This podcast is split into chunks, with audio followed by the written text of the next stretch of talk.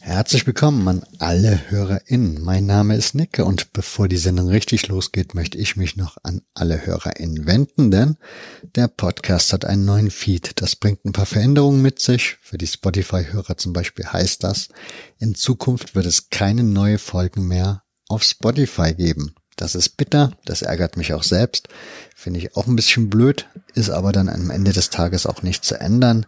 Denn wenn man den Turbokapitalismus im Fußball ablehnt, dann kann man auch den Turbokapitalismus im Podcasting-Bereich ablehnen, braucht auch kein Mensch. In diesem Sinne, wie gesagt, wird es keine weiteren Folgen auf Spotify geben, ist aber auch kein großes Problem, denn jeder hat heutzutage ein Smartphone und darüber kann man sowieso Podcasts in viel schöner und in viel komfortabler hören. Das geht ganz einfach. Entweder, wenn ihr es ganz altmodisch mögt, dann geht ihr auf hörfehler.org, das ist die Webseite. Dort findet ihr einen Webplayer der jeweiligen Episode. Dann könnt ihr da drauf drücken und eben da die Folge hören. Oder aber, das ist die Luxusvariante und die bequemste Variante. Ihr nutzt die Podcast-App, die auf eurem Smartphone schon vorinstalliert ist. Ist mittlerweile eigentlich bei jedem Handy so. Einfach mal schauen nach Podcast, wird wahrscheinlich da draufstehen. Also bei Apple auf jeden Fall. Sollte das nicht der Fall sein oder ihr mit dieser nicht zufrieden sein, dann gibt es ganz einfach die Möglichkeit, geht in euren App Store, gebt dort im Suchfeld einfach mal Podcast App ein. Da werden euch zahlreiche kostenfreie, aber auch kostenpflichtige angeboten.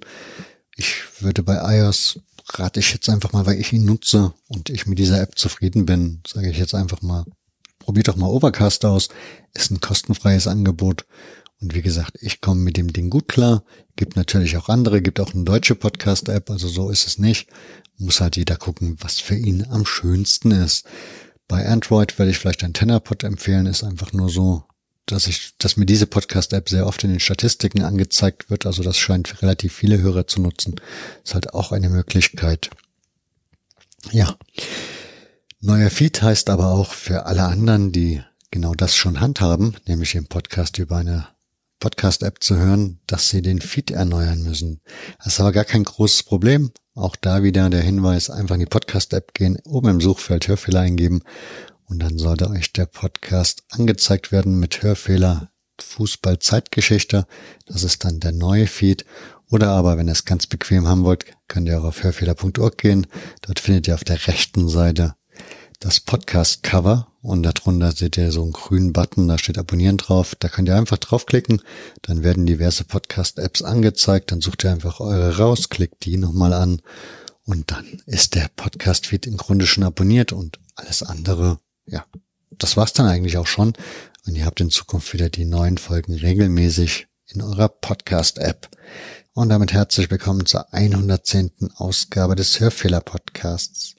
Ihr habt es ja schon gesehen, das ist wieder in Kooperation mit dem Zeitspielmagazin. Das freut mich sehr, sehr, sehr, denn es ist die erste in 2021. Das heißt für euch, ihr wisst, es geht auch weiterhin mit dem Zeitspielmagazin auf diesem Kanal weiter. Und ihr habt das Thema ja wahrscheinlich auch schon gelesen. Es geht um die 80er, ein Jahrzehnt, was ich ja nicht so sehr erlebt habe, denn da war ich eher noch ein Kind. Ich habe da den Fußball für mich entdeckt, allerdings vor einem Schwarz-Weiß-Fernseher wo der Ton schon eine Minute vor dem Bild da war. So richtig klassisch, wie man sich das so vorstellt. Das heißt, ich kann euch zu diesem Thema so gar nicht viel erzählen. Dafür aber meine drei kompetenten Gäste. Das sind zum einen Holger Höck. Er ist Fan von Eintracht Braunschweig, wohnt aber schon immer in Köln. Zum anderen Beate Wild. Sie ist Fan des Clubs, also des ersten FC Nürnberg. Und zu guter Letzt Hardy Grüne, er ist natürlich Fan von Göttingen 05. Alle drei haben zu jener Zeit schon in Fankurven gestanden, sind ihren Lieblingsverein hinterhergereist, haben entsprechend einen Fundus an, eine, an eine Anekdoten und einen großen Erfahrungsschatz, sprich sie können sehr, sehr viel erzählen Zeitzeugen und das tun sie in dieser 110. Ausgabe und so geht's reichlich um Fankultur, um die Veränderungen, die der Fußball so auf dem Platz und neben dem Platz erfahren hat natürlich auch eben mit einer weiblichen Perspektive und auch einer ostdeutschen Perspektive, die zumindest im Heft für euch zu finden ist und auch hier kurz erwähnt werden wird. Insofern, wer das Heft noch nicht kennt, dem sei es an dieser Stelle nochmal empfohlen. Hadi wird am Schluss erzählen, wie ihr an dieses Heft kommen könnt. Ich wünsche euch ganz, ganz viel Spaß mit Ausgabe 110.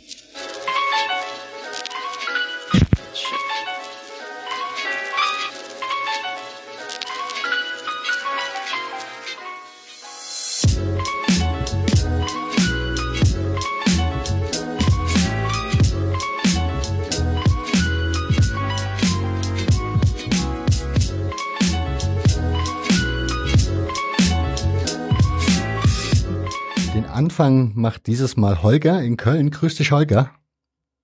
Hallo Nick, grüß dich. Dann eine besondere Gästin. Wer Zeitspielmagazin-Leser ist, dürfte schon ein bisschen was jetzt über sie wissen, wenn der Name fällt. Guten Abend, Beate. Hallo Nick, hallo zusammen. Und der letzte in der Runde ist wie immer Hadi. Grüß dich, Hadi. hallo Nick, hallo alle zusammen.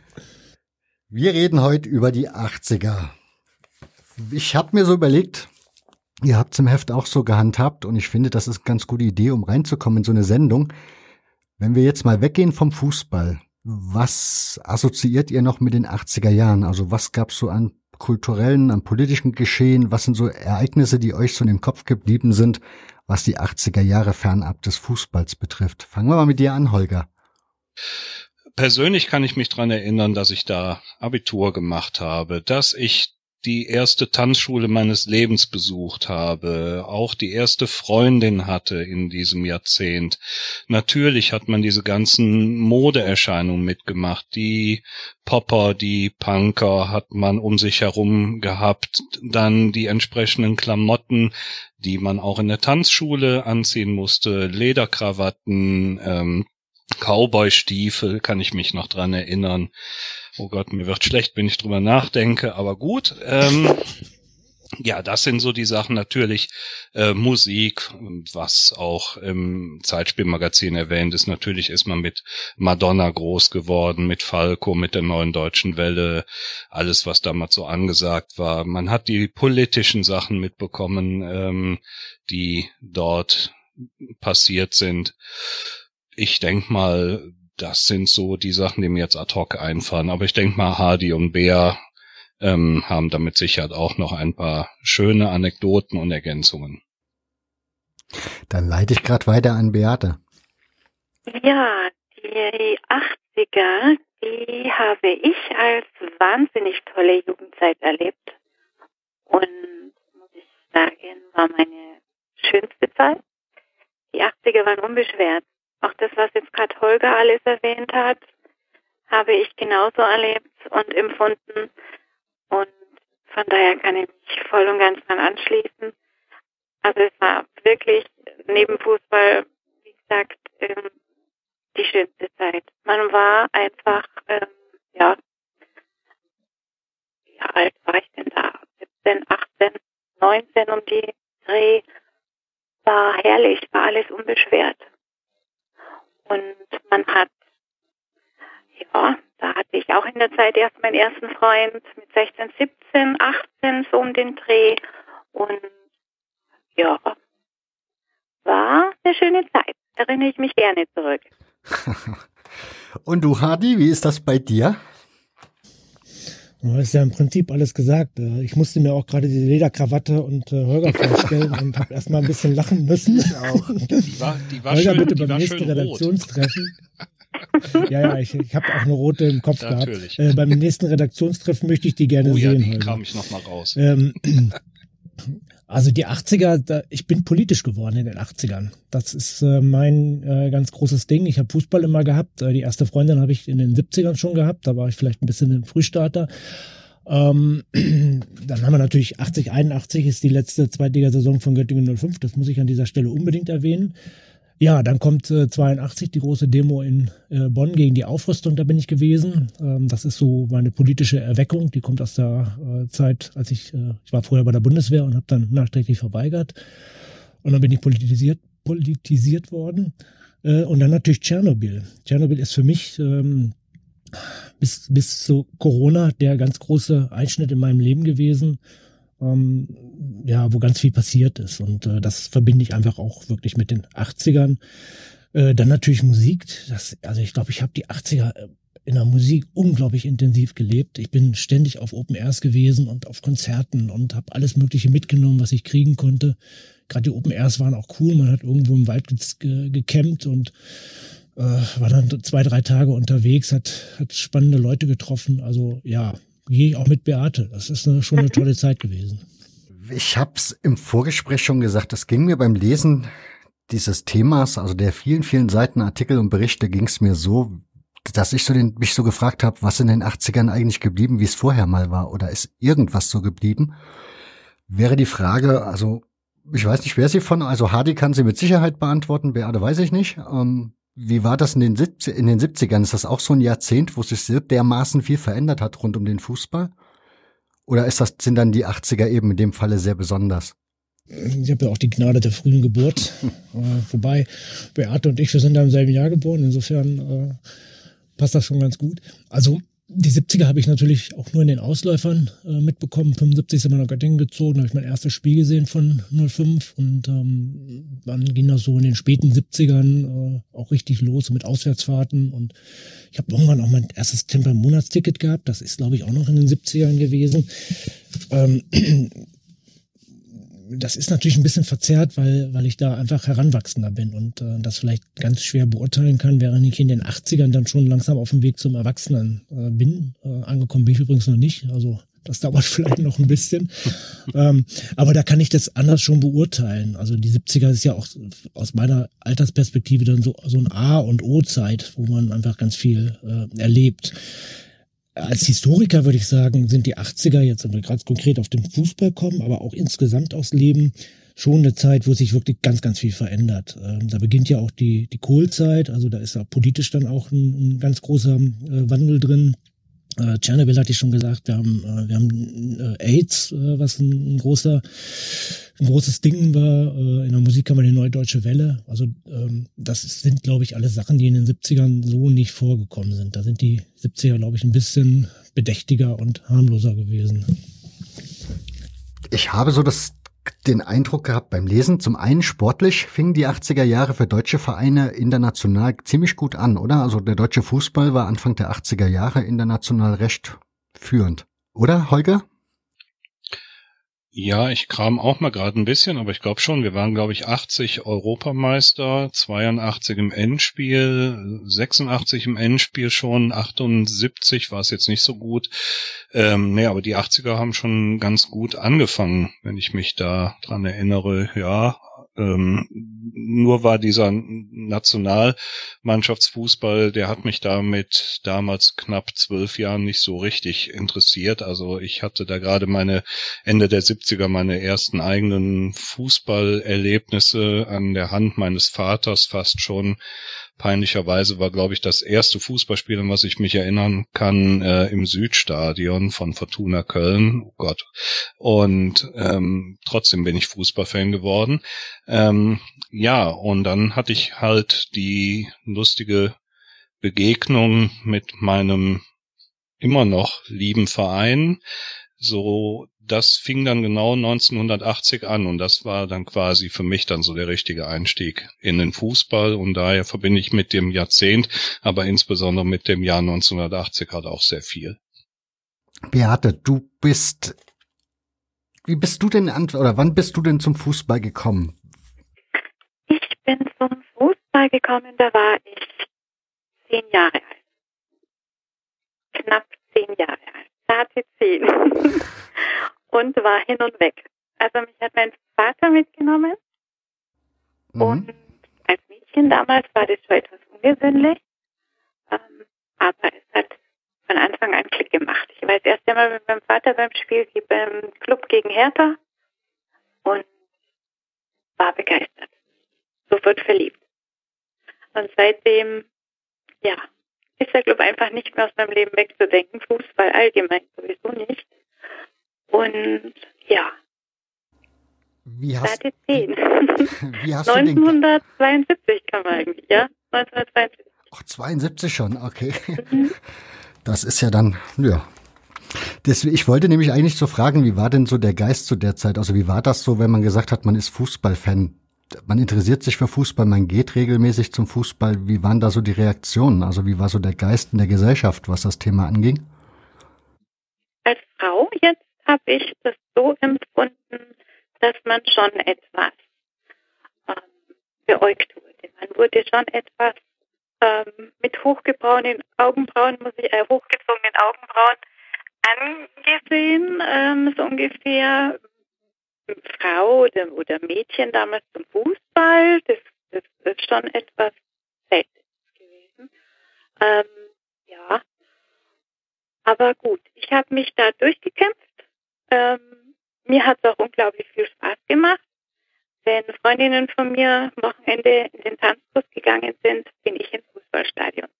Man hat mich natürlich schon manchmal etwas belächelt, aber mit der Zeit, wenn man mich richtig gekannt hat, in der Schule oder dann später in der Ausbildung, dann hat man das verstanden, ähm, dass ich nicht überall mit dabei sein möchte, sondern dann doch lieber mit meinem Vater oder mit, mit Freundinnen und Freunden am Wochenende ins Fußballstadion gehe. Das wurde nicht immer so akzeptiert, weil, weil da zu dem Zeitpunkt noch so die Meinung geherrscht hat, Frau und Fußball, das passt nicht zusammen. Das war so meine Erfahrung. Es hat sich, hat sich dann gelegt, wenn, weil wir waren auch immer die gleichen im Stadion, man hat sich immer wieder gesehen, ähm, dann hat sich diese, diese Vorurteile haben sich dann gelegt. Aber in der Gesellschaft, in der Schule oder in der Ausbildung, ähm, ja, da wurde man schon etwas belächelt, wenn man als, als junge Frau sagt, man geht zum Fußball. Wie war das für dich, Holger? Meinst du jetzt äh, Frauen beim Fußball nein, zu sehen? Oder? Für dich, nein, für dich ganz persönlich, wie du das so in deinem Umfeld wahrgenommen wurde. Also wie man damit umgegangen ist, dass du so ein Fußballfreak bist. Ja, war, ja, es gab nur die einen, die entweder genauso waren wie ich oder halt äh, völlig dagegen, äh, die sich dann schon eher in die äh, Musikrichtung, äh, Politik oder halt Moderichtung verabschiedet hatten. Ähm, und wir Fußballfans waren natürlich jetzt nicht die ähm, ja hoch angesehenen, Fußball war ja Anfang der 80er äh, bis weit in die 80er rein auch eine Sportart. Wenn du da dahinter standst, dann warst du ja richtig, ja, ich sag jetzt mal ganz bewusst ähm, böse Asi. Also Fußballfans waren ja damals die typischen Leute mit langen Haaren, die ich übrigens aber gar nicht hatte, das nur mal so am Rande. Dazu trugen sie halt ihre Kutten, hatten immer eine Bierflasche in der Hand und die machten halt, pöbelten die Leute in Straßenbahnen und Bussen und auf Straßen an. Das war halt einfach kein großes, tolles Bild, was Fußballfans abgaben. Die waren halt einfach gesellschaftlich nicht anerkannt. Und wenn du dich dann noch bewusst dazu outest und sagst, ich bin auch einer von denen, äh, hattest du natürlich direkt viele, die gedacht haben, um Gottes Willen, was denn aus dem geworden ist? War da mal so ein braver Junge. Und daher, ähm, ja, ist das schon ein Bild gewesen, was die 80er geprägt hat. Also es war sehr negativ, was die Fußballfans angeht. Hadi, deine Erfahrung dazu? Ja, so ein bisschen ähnlich wie die, die wir jetzt schon gehört haben.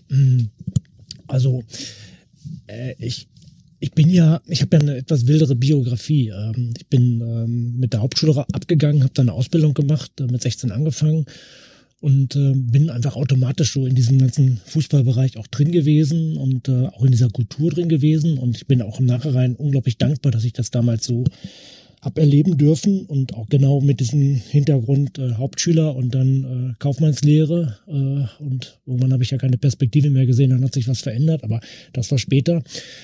Und ich habe das immer geliebt, ähm, in, in, diesem, in diesem Umfeld auch ähm, drin zu sein. Also so ein, so ein, so ein, so ein freies Umfeld. Äh, ich erinnere mich an viele Auswärtsspiele, wo wir einfach, äh, da haben sie einen Auswärtsblock aufgemacht und dann durften wir da rein und dann hat sich niemand mehr um uns gekümmert und das ist schon auch eine äh, schöne Zeit gewesen. Und letztendlich auch so ein bisschen dieses Prollige. Also eben als, ähm, Beate erzählt hat, habe ich so ein bisschen das Gefühl gehabt, vielleicht sind wir ja die Punker der, der 80er gewesen, also bevor die Punkbewegung aufkam, äh, weil wir ja auch, wir haben ja tatsächlich provoziert ohne Ende. Also äh, wir haben in die Vorgärten gepinkelt, äh, wir haben unsere Bierflaschen irgendwo hingestellt, äh, wir haben die, wir haben die, die Spießer angepöbelt. Also äh, wir waren ja nicht so richtig brav, ne? Ähm, wir waren schon so ein bisschen Außenseiter. Gleichzeitig war das jetzt einfach auch unglaublich niveaulos. Das muss man auch sagen. Ne? Also äh, das hat jetzt kulturell keinen äh, hohen Wert gehabt. Äh, das war für mich dann spannend, als ich dann zurück bin auf die Schule und ähm, äh, Abi nachgemacht habe und dann letztendlich ja auch studiert habe und in die Umweltbewegung reinkam. Ähm, ich erinnere also äh, noch ganz lebendig äh, den ersten Jahrestag äh, nach dem Tschernobyl-Unfall, also 1987 da ähm, habe ich eine, eine Menschenkette mit organisiert in Göttingen von Gänseliesel zum, zum Haus der ERM, also zum Stromversorger. Ähm, und die haben wir auch hingekriegt. Wir haben da irgendwie, ich weiß nicht, 2000 Leute oder sowas gehabt. Und gleichzeitig spielte 05 gegen Arminia Hannover. Und ich bin dann halt um Viertel vor drei äh, von der Menschenkette weg und äh, habe gesagt, irgendwie, ich muss jetzt los. Und äh, dann haben sie mich gefragt, was ist denn los? Ja, ich muss zum Fußball. Und oh Gott, wie kannst du denn zum Fußball gehen? Das ist doch das Schlimmste, was du machen kannst. Und dann bin ich beim Fußball angekommen, ganz pünktlich zum, zum Anpfiff noch, völlig gehetzt. Wo kommst denn du jetzt her? Was hast denn du gemacht? Ja, ich war bei der Menschenkette. Oh Gott, das kann er doch nicht machen. Das ist doch ganz schlimm. Das sind doch alles linke Zecken und so, ne? Und das etwas, ähm, was ich dann doch sehr, sehr geschätzt habe, dass ich so ein bisschen so ein Wanderer zwischen beiden Welten war und ähm, dass mir diese Fußballwelt ähm, echt was ganz Natürliches gegeben hat. Also das ähm, ist einfach auch eine Qualität gewesen, die wir, glaube ich, auch in den 80ern äh, soweit hatten. Beate, von dir gibt's ein schönes Bild in dem Heft, in dem du zu sehen bist mit deinem Trikot, also mit dem ganzen Merchandise sozusagen an. Das mhm. ist ja auch etwas, was es in der Frühphase, also als du zum Fußball gekommen bist, gab's das ja wahrscheinlich so beim Club im Fanshop jetzt nicht zu kaufen. Wie hast du diese Zeiten erlebt damals, als du angefangen hast zum Fußball zu gehen und zu überlegt hast, ich würde vielleicht auch gern mal einen Schal anziehen oder vielleicht mir so eine Weste machen oder so? Wie waren da so die Möglichkeiten? Schal, den habe ich mir selbst gestrickt. Den gab es zwar mit Sicherheit in unseren Vereinsfarben früher zu kaufen, ähm, aber ich stricke gerne und dann habe ich mir selber einen Schal gestrickt. Im Stadion hat sich das dann rumgesprochen und dann kamen die Jungs so aus der Ecke, ich will auch einen. Bitte strick mir auch einen. Mit den Kutten war es so, dass man dann, ja, diese Jeansjacken, die damals so modern waren, die Ärmel abgeschnitten hat. Und nachdem das nicht gerade unbedingt hübsch ausgesehen hat, äh, habe ich meine Jacke rot-schwarz umstickt, die Ärmel, die Kragen, den Bund das haben die Jungs gesehen, die wollten das auch haben. Also setze ich mich wieder auf die Kutten und äh, Aufnäher aufnähen. Die hat man auch so nicht zu kaufen bekommen. Die Aufnäher, so habe ich es erlebt, die wurden getauscht, untereinander getauscht. Heiß begehrt waren natürlich die englischen Mannschaften ähm, und natürlich die Vereine, mit denen man sympathisiert hat, die kamen als erstes auf die Jacke, also die Kutte, die hat man aber dann auch nicht mehr lang getragen. Die hat man vielleicht in den 80ern, 81, 82, sowas hier bei uns in Nürnberg haben wir sie abgelegt. Da hat sie dann keiner mehr getragen. Das war dann out. Wie bist, also du hast gesagt, gerade englische Aufnäher oder so waren sehr begehrt. Wie, wie ist man denn da dran gekommen? Also es gab ja garantiert keinen Laden, wo man die kaufen konnte. Wer hat die, die Sachen denn besorgt? Ähm, Liverpool und Manchester waren bei uns sehr heiß begehrt, weil es gab, gibt auch heute noch, ich bin auch ein bekennender Liverpool-Fan, die Jungs haben sich zusammengefahren und sind nach England geflogen, überwiegend London, und haben sich dort die Aufnäher besorgt und haben sie nach Nürnberg gebracht und haben sie im Stadion verkauft. Für ein paar Mark war ja damals noch. Und so kamen die Aufnäher nach Nürnberg. Hm. Klingt ja auch sehr spannend. Das ist ja. jetzt, Nick, da muss ich mal kurz einspringen, weil das ist eine ganz spannende Parallele auch zur Musik. Ähm, ich bin damals schon in, äh, in die afrikanische Musik reingekommen, Reggae und äh, also African Music und, und, ähm, und jamaikanische Musik. Und ähm, da sind wir oft nach äh, London äh, gefahren mit dem Bus. Das hat immer, ich glaube, 24 Stunden sind wir unterwegs gewesen. Und da gab es in Brixton gab's einen Spezialladen, nur für Reggae-Music. Und äh, da hat man sein ganzes Geld äh, gelassen, ist dann damit zurückgefahren und hat dann äh, zu Hause seine Leute versorgt. Die haben dann die Sachen abgekauft und die waren total glücklich, dass man da Musik kriegen konnte. Ich weiß noch, Linton Crazy Johnson zum Beispiel gab es in Deutschland überhaupt nicht. Und ähm, das hatten wir dann dabei. Also auch ganz ähnliche Paral Parallelen, glaube ich. Ähm, und das wird man wahrscheinlich sowieso auch feststellen, dass Musik und Fußball-Fankultur da ganz, ganz viele äh, Gemeinsamkeiten hat. Wollte ich nur mal reinstreuen an der Stelle. Das ist eine, das ist eine schöne Brücke, denn wenn wir dabei bleiben bei der Fanszene und so ein bisschen bei dieser Musikkultur und welche Sachen sich da so reingeschlichen haben oder daraus, die Fansign-Kultur, die ja auch Ende der 80er Jahre auftaucht, ist ja eigentlich auch so ein Ding, das eigentlich erst in der Musikkultur zu Hause war. Ja, da kann ich mich auch noch gut dran erinnern. Ich wie das zumindest ähm, angefangen hat, wenn ich mich daran erinnere. Das muss auch so wirklich Mitte, Ende der 80er gewesen sein. Hardy und Bea, ihr könnt mir gerne beispringen, wenn ihr da andere Infos habt.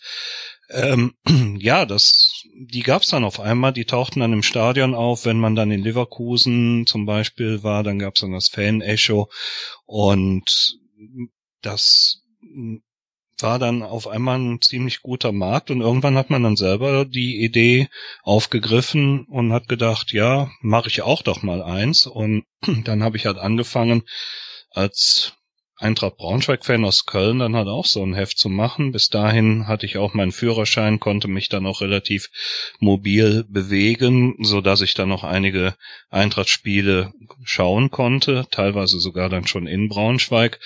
Ja, und dann ergab sich das einfach und dann wurde, lernte man immer mehr von diesen sogenannten Fanzine-Machern kennen. Und dann gab es natürlich dann auch diese große Tauschbörse, dass jeder jedem sein Heft geschickt hatte. Dann kam es dann halt vor, dass ich dann teilweise mal auch schon mal bis zu zehn Hefte im Briefkasten an einem Tag hatte.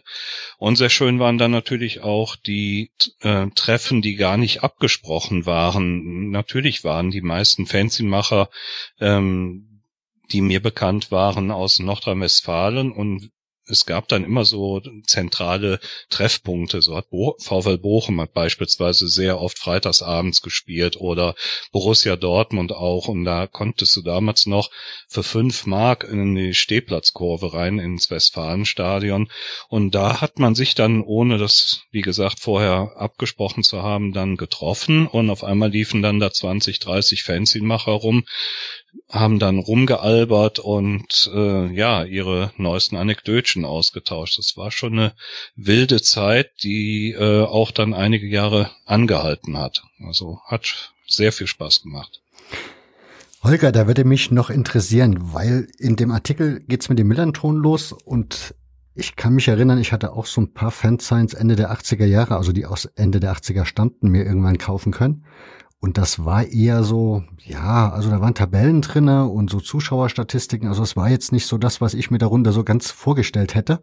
Von daher, wie muss ich mir das vorstellen? Ein Kölner, der ein Braunschweig-Fan sein macht, du konntest ja die Spiele gar nicht regelmäßig sehen. Was hast du da reingeschrieben?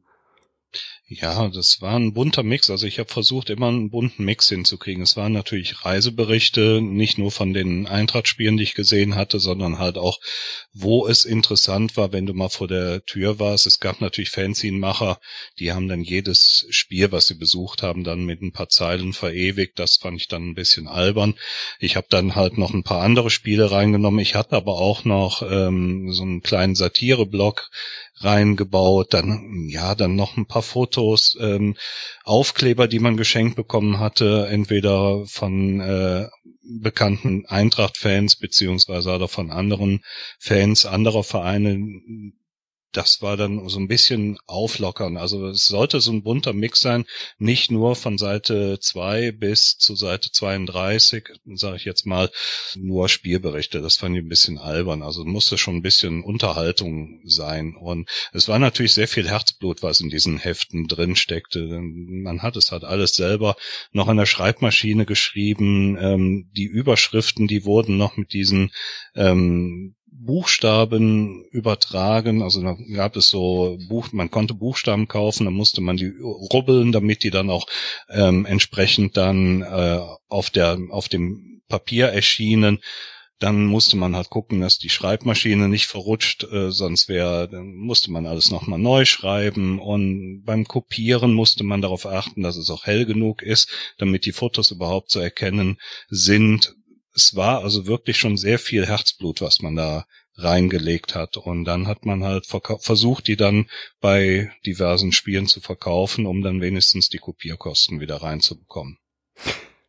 Gab es da in Nürnberg eigentlich auch irgendwelche Hefte, Beate, zu der Zeit in den 80ern irgendwann? Hm, ich bin jetzt gerade am überlegen. Also ich kann mich nicht daran erinnern, dass es derzeit Hefte bei uns gegeben hätte. Jetzt, in der heutigen Zeit, ohne Ende Hefte, insbesondere der Dackel, also den lese ich selber immer ganz gern, unsere Groundhauer. Ähm, ansonsten aber in den 80ern kann ich mich jetzt nicht daran erinnern, dass wir Heftchen gehabt hätten.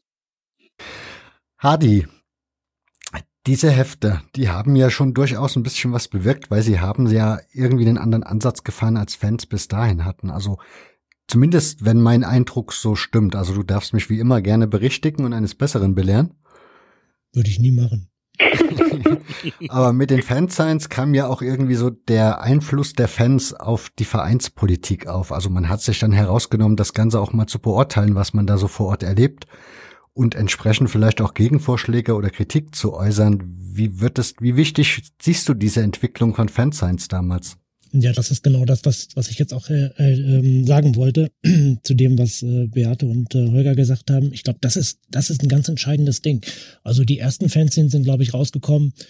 Ähm, wir haben ja als junge Leute, glaube ich, alle irgendwie so Zeitungsberichte gesammelt und teilweise ausgeschnitten und geklebt und äh, dann das Ergebnis da reingeschrieben, die Aufstellung da reingeschrieben, also so eine persönliche Sammlung äh, gemacht und das Fanzine, was Holger beschrieben hat, ist ja im Endeffekt so ein bisschen so eine Weiterentwicklung davon. Also so die eigenen Erlebnisse festhalten und äh, dann jetzt sogar in gedruckter Form äh, sie zu haben und sie äh, gegen Selbstkostenpreis zu verkaufen, also die Erfahrungen zu teilen, das ist ja eine ganz tolle Sache.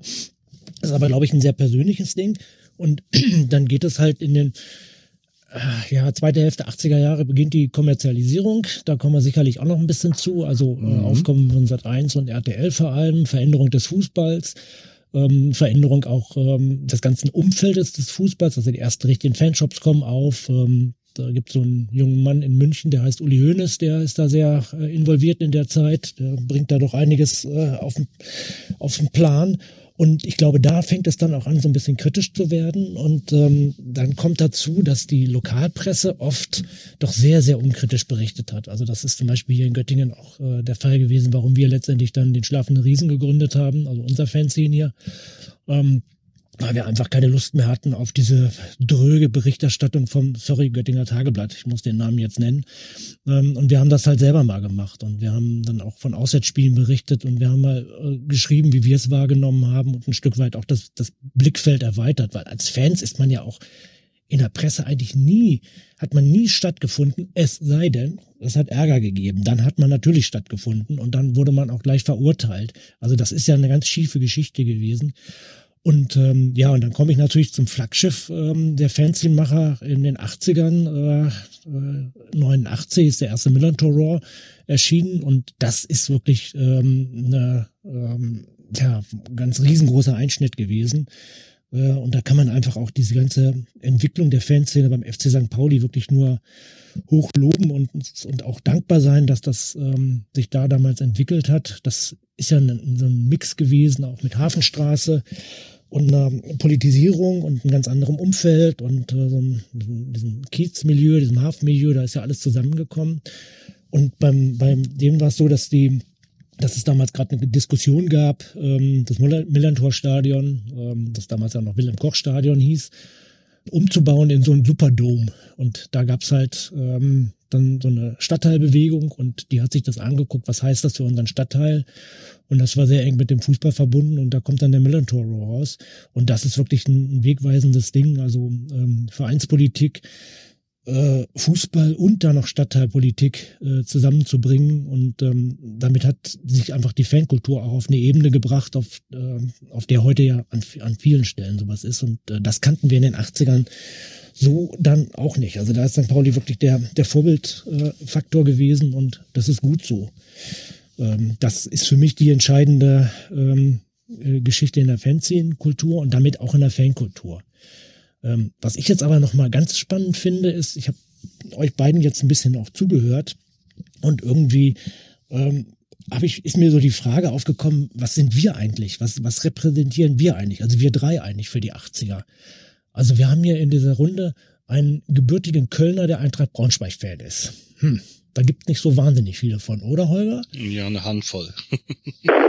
Also so viele? Ja, doch. Also es gibt, ja gut, mittlerweile gibt's ja sogar den Fanclub Rheinlöwen, aber das sind auch sehr viele ehemalige Braunschweiger, die sich aus beruflichen oder privaten Gründen hier im Rheinland niedergelassen haben. Aber so wie, ja. wie es mich gibt, ja. gibt's, glaube ich, wenn es hochkommt, wirklich zwei ne, Hände voll. Also mehr nicht. Ah, okay, das ist sogar noch viel mhm. mehr, als ich gedacht habe. Und das ist ja auch ein Phänomen, das ist ja auch ein Phänomen der 80er. Ähm, dass du heute als Kölner Fan von Eintracht Braunschweig wirst, ist ja eigentlich komplett unvorstellbar. Also das ist in den 80ern ja, ja, schon schwer vorstellbar gewesen, aber da war die Eintracht ja nun Dauer oder fast Dauermitglied in der, in der Bundesliga. Ähm, ich habe Göttingen 05. Das ist auch nochmal eine andere Geschichte. Das passiert in Göttingen auch leider nicht mehr allzu häufig, dass jemand äh, 05-Fan wird. Und äh, die Beate steht für den ersten FC Nürnberg. Äh, ihr wart 84, glaube ich, im Pokalfinale, ne? Habe ich es richtig im Kopf? 84 wart ihr im Pokalfinale, ne? 84? Jetzt muss ich selber gerade überlegen. Pokal das, im Finale ähm, habe ich 2007 im Kopf. Berlin. Ach nee, Moment. nee, jetzt bin ich auch falsch unterwegs. Aber ihr wart doch, oder was, 82? Mhm. 82 war Halbfinale. Das Spiel gegen ne? Bayern, ne? Ja, ja, das Ja, ja, genau. Frankfurt. Ja, ja, ja, Frankfurt. Da sind wir rausgeflogen. Genau. Da hat sogar der Hönes noch mit Kopfball gespielt und hat richtig. damit den genau, Kopfball gemacht. Genau. Und das werde ich mein Leben lang nie vergessen. Ich, boah, das war, ja, da waren wir alle schön auf 180. Aber stimmt, ja, das war vier, ja, gegen Frankfurt. Genau, das habe ich äh, in Frankfurt gegen die Bayern, so muss ich sagen. Ja, genau, ja, ja. genau, und, stimmt, und, stimmt. Und, und, 84 war, glaube ich, Gladbach gegen, äh, gegen Bayern das Finale. Ähm, aber das heißt, wir stehen, wir stehen ja irgendwie ein Stück weit selber auch für so eine, für so eine Kultur in den, in den 80ern, die heute auch so ein bisschen vergessen ist. Also für Nürnberg war es dann, ihr seid dann ja auch lange abgetaucht gewesen. Äh, und ihr habt eigentlich so, also ihr habt den, den Titel des Rekordmeisters verloren, die Bayern haben ihn dann übernommen. Also äh, da beginnt ja auch so ein bisschen so der Wandel zu dem, was der erste FC Nürnberg heute ist. Äh, wirklich so, also ich würde mal sagen, gemeinsam mit Schalke 04, der Traditionsverein, den wir haben in Deutschland. Ähm, und da stehen wir auch für. Und das finde ich jetzt auch gerade ganz spannend, dass wir da dann so eine nette Runde haben. Ähm, und Holger finde ich mit seiner Kombination wirklich ganz herausragend. Also, ist, Danke. Das ist, Holger, Holger, du bist so unglaublich 80er. Also. Ja. Ja, ich, ich weiß, ich weiß. Man wirft es mir auch heute noch vor, weil ich immer noch die Musik von damals gut finde und äh, ja, mein Jägermeister-Trikot manchmal noch aus dem Schrank hole. Doch, doch. Aber ist das etwas, was du so festmachen würdest, Hadi? Also diese, wir hatten ja es schon öfters in den Folgen, dass so der lokale Fußball, mit dem es begonnen hat, und dann hat sich alles so ein bisschen globalisiert und heute ist man dann halt Fan eines Spielers oder eines großen internationalen Vereins. War das in den 80ern wirklich noch so, so anders? Das müssen wir erstmal gucken, wie wir Holger da jetzt einordnen. Also äh, Fan eines großen internationalen Vereins, Eintracht Braunschweig, passt das? Können wir das nee, sagen? Nein, nee, aber er also könnte ja die berühmte Ausnahme sein, die es heute vielleicht auch noch gibt. Nee, nee, ich habe ich hab eine ganz profane äh, Sache. Ich war ganz am Anfang, Asche auf mein Haupt, wirklich auch Köln-Fan, weil mein Vater Köln-Fan war und als Kölner musst du Köln alles, was in Köln ist, musst du grundsätzlich gut finden. Und er als Nicht-Kölner, aber als Hinzugezogener, hatte sich dann in diesen Verein verliebt und wollte das, wie es ja oft ist, Vater, Sohn, will das dann weitergeben an die nächste Generation. Ich hatte dann auch ganz am Anfang noch so einen kleinen Stoffgeißbock, mit dem ich dann immer ganz stolz durch mein Kinderzimmer gelaufen bin, muss ich ja ehrlich zugeben. Aber ich bin dann irgendwann an den Punkt angekommen, wo ich in meiner Schulklasse nur Rot-Weiß oder Blau-Weiß hatte, also Köln oder Schalke.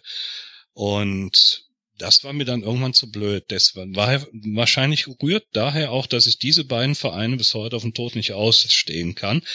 Ähm, Sei es drum. Auf jeden Fall habe ich irgendwann gedacht, gut, wenn alle Köln oder Schalke gut finden, musst du was anderes suchen. Und dann gab es irgendwann so einen ominösen Abend, wo ich mal vor der Sportschau saß und dann liefen auf einmal so blau-gelbe Menschen über das Spielfeld. Ich meine mich zu erinnern, es war auf dem Betzenberg, aber ähm, e egal. Auf jeden Fall habe ich gedacht, oh, blau-gelb, schöne Kombination, die gefallen dir.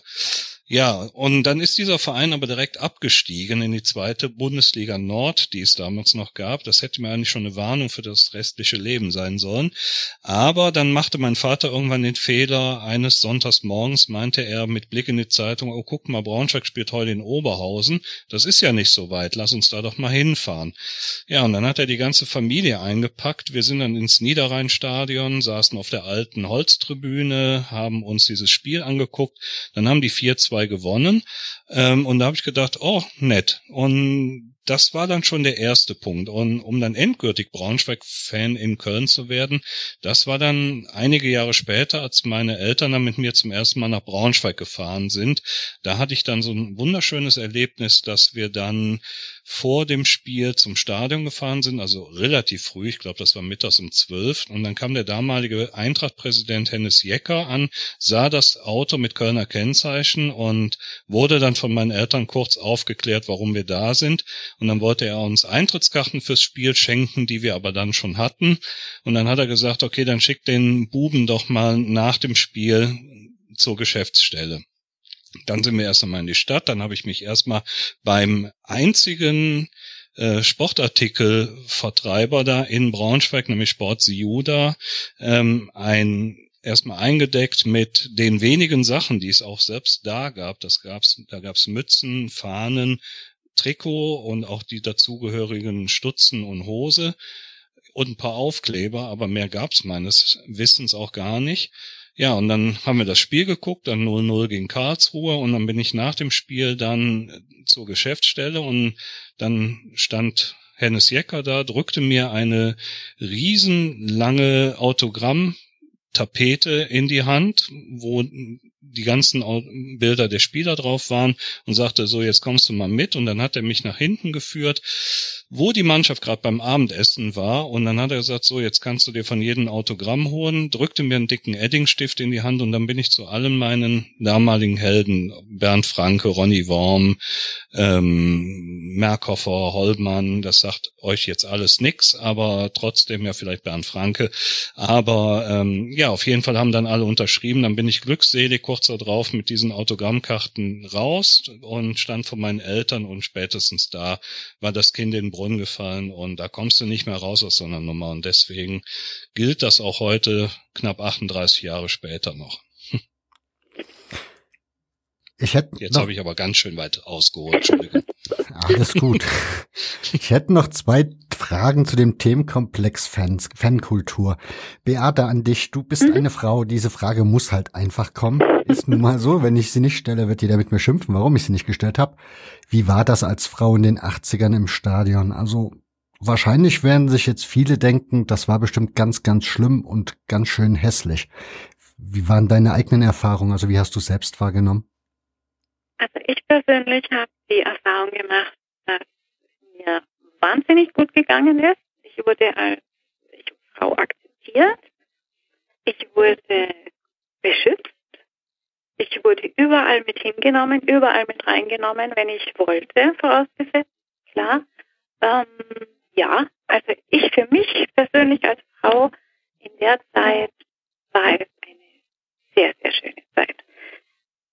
Und ich vermisse es, dass es in der heutigen Zeit diese, diese Art, Weise mit Frauen im Fußball im Stadion umzugehen, die ist heute komplett anders. Also früher in den 80ern war es, war es für mich als Frau sehr, sehr leicht, angenehm. Ich wurde respektiert vor allem dann, wenn sie, wenn sie mitbekommen haben, ja, die hat Ahnung, die weiß, wie der, wie der Torwart heißt, die weiß, wie unser Trainer heißt, die kennt sich aus mit Regeln, mit Fußballregeln. Dann wurde man natürlich erst recht akzeptiert. Also ich kann mich persönlich als Frau überhaupt nicht beschweren. Für mich war es eine verdammt schöne Zeit. Das kann ich so von, ja, von ganzem Herzen loswerden. Ähm, es hat nie Probleme gegeben. Ich wurde teilweise, wie es auch in der Überschrift im Artikel auch schon äh, steht, auf Händen getragen. So habe ich es empfunden. Und es war eine verdammt schöne Zeit. Aber kannst du mir das vielleicht ein bisschen begreiflicher machen? Also irgendwie, das ist, also irgendwie mit, keine Ahnung, vielleicht Beispiele aufführen oder irgendwie, dass, dass ich es besser nachvollziehen kann. Was, was war damals vielleicht besser als das, was heute ist? Also wo benehmen sich heute vielleicht die Jugendlichen nicht mehr so, wie man das vielleicht in den 80ern mhm. gemacht hat? Mhm. Mhm. Ja, der Unterschied ist, ist, ist der, zum Beispiel jetzt ein kleines Beispiel in der Halbzeit, wenn man vom Block runtergeht und sich was zum Essen oder zum Trinken holen. Ich wurde immer gefragt, ob ich was möchte. Das war, das ist heute eigentlich nur noch der Fall, wenn man jemanden neben sich stehen hat, den man schon lange genug kennt. Aber früher war es so, da hat jeder an den anderen gedacht. Da war ein Zusammenhalt da. Oder, jetzt muss ich mir überlegen, ja, Auswärtsfahrten zum Beispiel. Also ich wurde nie alleine irgendwo stehen gelassen. Es wurde immer geschaut, sind die Mädels alle da. Wir waren nicht viel, ähm, aber es wurde auf uns Acht gegeben, dass wir immer mit dabei sind, dass keine verloren geht, dass wir immer in der Gruppe bleiben. Und diese, dieses, dieser Beschützerinstinkt von den Jungs damals, den vermisse ich heute. Den gibt es in der heutigen Zeit einfach so nicht mehr. Und ja, als Beispiele, was fällt mir noch ein? Ja, zum Beispiel Auswärtsfahrten, Sitzplätze im Zug. Wir hatten immer Sitzplätze. Die Jungs, die standen, teilweise sind sie durch einen Sonderzug. Wir hatten ja damals bei Auswärtsspielen immer einen Sonderzug. Die waren ja eh immer mehr unterwegs. Wir hatten Sitzplätze, weil die Jungs schon dafür gesorgt haben, dass wir uns sitzen können. Also es wurde auf uns Acht gegeben. Uns ging's gut und die waren nett, freundlich, zuvorkommend, höflich. Natürlich waren auch hin und wieder mal ein paar Rabaugen dabei, die sich nicht gewusst haben, wie sie sich benehmen müssen. Die hat man entweder selbst in ihre Grenzen gewesen oder sie wurden von, von den Jungs halt darauf aufmerksam gemacht, dass jetzt, ja, einfach mal ein bisschen langsamer tun müssen. Also ich persönlich kann mich nicht daran erinnern. Ich selbst habe nicht erlebt, dass man als Frau schlecht behandelt wurde. Im Gegenteil. Ja. Hadi, wie ist das bei dir? Also, da, wie hast du das so wahrgenommen? Wie war das in Göttingen? Gab es da viele Frauen in den Kurven? Und wenn ja, wie hattest du da den Eindruck, wie man mit den Damen oder mit den Mädels umgeht? Ah ja, Göttingen. Ähm, also meine ersten Erinnerungen an äh, Frauen im Fanblog, die müssen aus den 70ern noch kommen. Und das waren meistens irgendwie Mädels, die die harten Jungs mitgebracht haben. Also man könnte das vielleicht Groupies nennen, die eigentlich gar keinen Bock auf Fußball hatten. Die sind da hingegangen, weil halt äh, ihre Macker da hingegangen sind. Und das waren auch schwierige Verhältnisse, also auch so im Rückblick. Äh, damals war ich natürlich noch zu viel zu jung, da habe ich auch ein bisschen mit einem großen Order vorgestanden. Ähm, heute kann ich einfach sehen, dass das, äh, dass das Machtstrukturen gewesen sind, die sicherlich für die Frau äh, alles andere als gut gewesen äh, sind. Ähm, dann in den 80ern ist ja der Göttinger Fußball ähm, leider von seiner ganz erfolgreichen Zeit, die er nie gehabt hat, äh, in eine weniger erfolgreiche Zeit gekommen. Und ähm, das hat natürlich auch Auswirkungen auf die Zuschauerzahlen gehabt. Und da waren eigentlich, also im Fanblock haben wir eigentlich so gut wie nie Frauen gehabt. Ähm, ich weiß noch, dass ich mal eine, ich hatte eine, eine Bekannte, keine Partnerin, sondern eine Bekannte, die habe ich immer noch, ist meine älteste Freundin heute, ähm, die total neugierig war auf Fußball, die ist ab und zu mitgekommen. Die hat dann immer mal gesagt, so, wer, wer spielt denn am Wochenende? Und äh, wenn dann ein interessanter Gegner war, dann kam sie mit. Und die war super fachkundig, also das war, das war ein, ein tolles Erlebnis auch mit der. Äh, die fragt heute noch ab und zu mal nach 05, also ein ganz klein bisschen und Anker habe ich reinsetzen können, aber mehr auch nicht. Ähm, ich erinnere mich aber an ein Spiel in, in Duisburg. Ähm, ich habe alte Freunde in Duisburg und ähm, da bin ich irgendwann gewesen, so 85, 86 oder sowas gewesen sein und äh, bin dann mit den MSV-Block gegangen und habe dann irgendwann zur Halbzeit zu Klaus gesagt, irgendwie, was ist, wie viele Frauen sind denn hier bei euch? Das ist ja unglaublich, das ist ja, das ist ja total auffällig. Also äh, da hatte ich das Gefühl, dass im Block mindestens so 15, 20 Prozent Frauen sind und einfach wirklich im Fanblock mittendrin und im, im Publikum insgesamt. Und da habe ich verstanden, dass es auch Unterschiede gibt ähm, zwischen Fußballstädten. Und Göttingen ist ja nun tatsächlich keine Fußballstadt. Ähm, Während, ja gut, über Duisburg werden sich wahrscheinlich auch viele äh, streiten wollen, aber ich würde mal sagen, es ist schon eine Fußballstadt und es ist mit, mitten im Ruhrgebiet und ich glaube, dass die Fußballkultur da einfach auch viel früher und viel, viel intensiver über die Geschlechter hinweg äh, verteilt worden, während das in Göttingen noch ja, bis weit, weit in die 80er, vielleicht sogar frühe 90er Jahre echt so ein Männerding gewesen ist. Und wir waren ja eh nicht viel. Holger, damit kommen wir zum letzten Aspekt bei dem Themenbereich, denn du hast einen Artikel geschrieben, also du hast ihn mitverfasst. Da geht's eben auch um Männer und Fußball in den 80er Jahren und wie man da so miteinander umgegangen ist und wieso das alles lief. Wie hast du, also diese Hooligan-Zeit, die dann aufgekommen ist, wie hast du das wahrgenommen, so als Fan? Also ab wann ist das dir bewusst gewesen, als jemand, der ja nicht jedes also, oder jedes Heimspiel da sein konnte, dann viel am Fernsehen mitbekommen hat, wahrscheinlich auch aus der Presse gelesen hat. Ab wann ist das, wann hast du solche Veränderungen wahrgenommen? Also was die Braunschweiger Szene angeht, kann ich mich da jetzt nicht dran erinnern. Die, die waren einfach da. Also ich hatte natürlich schon von den Braunschweiger Jungs gehört, die es dann gab oder die Schluckspechte, die ja auch Anfang der 80er eine, im Grunde waren die diejenigen, die eine Fanfreundschaft zu Waldhof Mannheim begonnen hatten, weil Braunschweig war einfach damals auch der Verein, die im Gegensatz zu den Nürnbergern und Schalkern, aber auch sonst ganz viele Bekanntschaften innerhalb Deutschlands keine Fanfreundschaft hatten. Also entweder wollten die Braunschweiger keinen oder keiner wollte die Braunschweiger. Keine Ahnung. Ich kann es nicht von Konz aus Köln nicht aus beurteilen. Jedenfalls war, kann ich mich da noch dran erinnern, dass er Waldhof Mannheim in die Bundesliga aufgestiegen ist und das allererste Auswärtsspiel nach Braunschweig sie geführt hat. Und dann sind die Schluckspechte, die eigentlich schon einen schlechten Ruf hatten, zu denen rüber in der Halbzeitpause und haben nicht, haben die sich vorgestellt, haben mit denen Bier getrunken, haben die dann sogar auf die Gegengerade, das war damals die Stehplatzgerade äh, oberhalb der Gegentribüne, wo die ganzen Braunschweig-Fans standen, überwiegend zumindest die halt angefeuert hatten. Ja, dann hatten die die eingeladen, hatten dann eine nette Zeit, sind anschließend noch in ihre Stammkneipe mit denen und das war dann so der Beginn dieser Freundschaft. Aber um jetzt wieder zurückzukommen auf dieses Thema mit den Hooligans, ähm, so richtig bewusst ist mir das erst ähm, deutschlandweit geworden, als hat die Europameisterschaft 88 anstand. Da war ja schon ganz viel äh, in den Medien vorher davon die Rede, ähm, das wird die Europameisterschaft der Randale etc.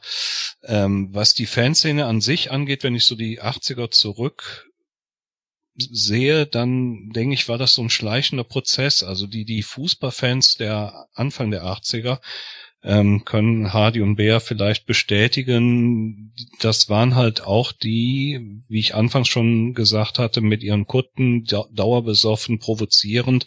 Und die sind damals auch keiner Schlägerei groß aus dem Weg gegangen. Wenn da einer um die Ecke kam, der das falsche Trikot anhatte, dann ähm, ist man da direkt hin, hat demjenigen mal äh, Bescheid gegeben auf körperliche Art. Und das war dann irgendwie die waren immer da, dann gab's auch immer sonst diese Gewaltbereiten, die auch keiner körperlichen Auseinandersetzung aus dem Weg gegangen sind. Und am Ende gab's dann halt diese Hooligans, die schon etwas schicker gekleidet waren mit diesen neumodischen Schuhen, mit den Hosen, mit äh, Regenschirmen immer dabei. Und ja, und das gipfelte dann irgendwann in den, bei der Europameisterschaft 88. Also war für mich jetzt nicht so, ähm, dass ich sage, ab dann ging's los. Also, aber vielleicht sehen die anderen beiden das anders.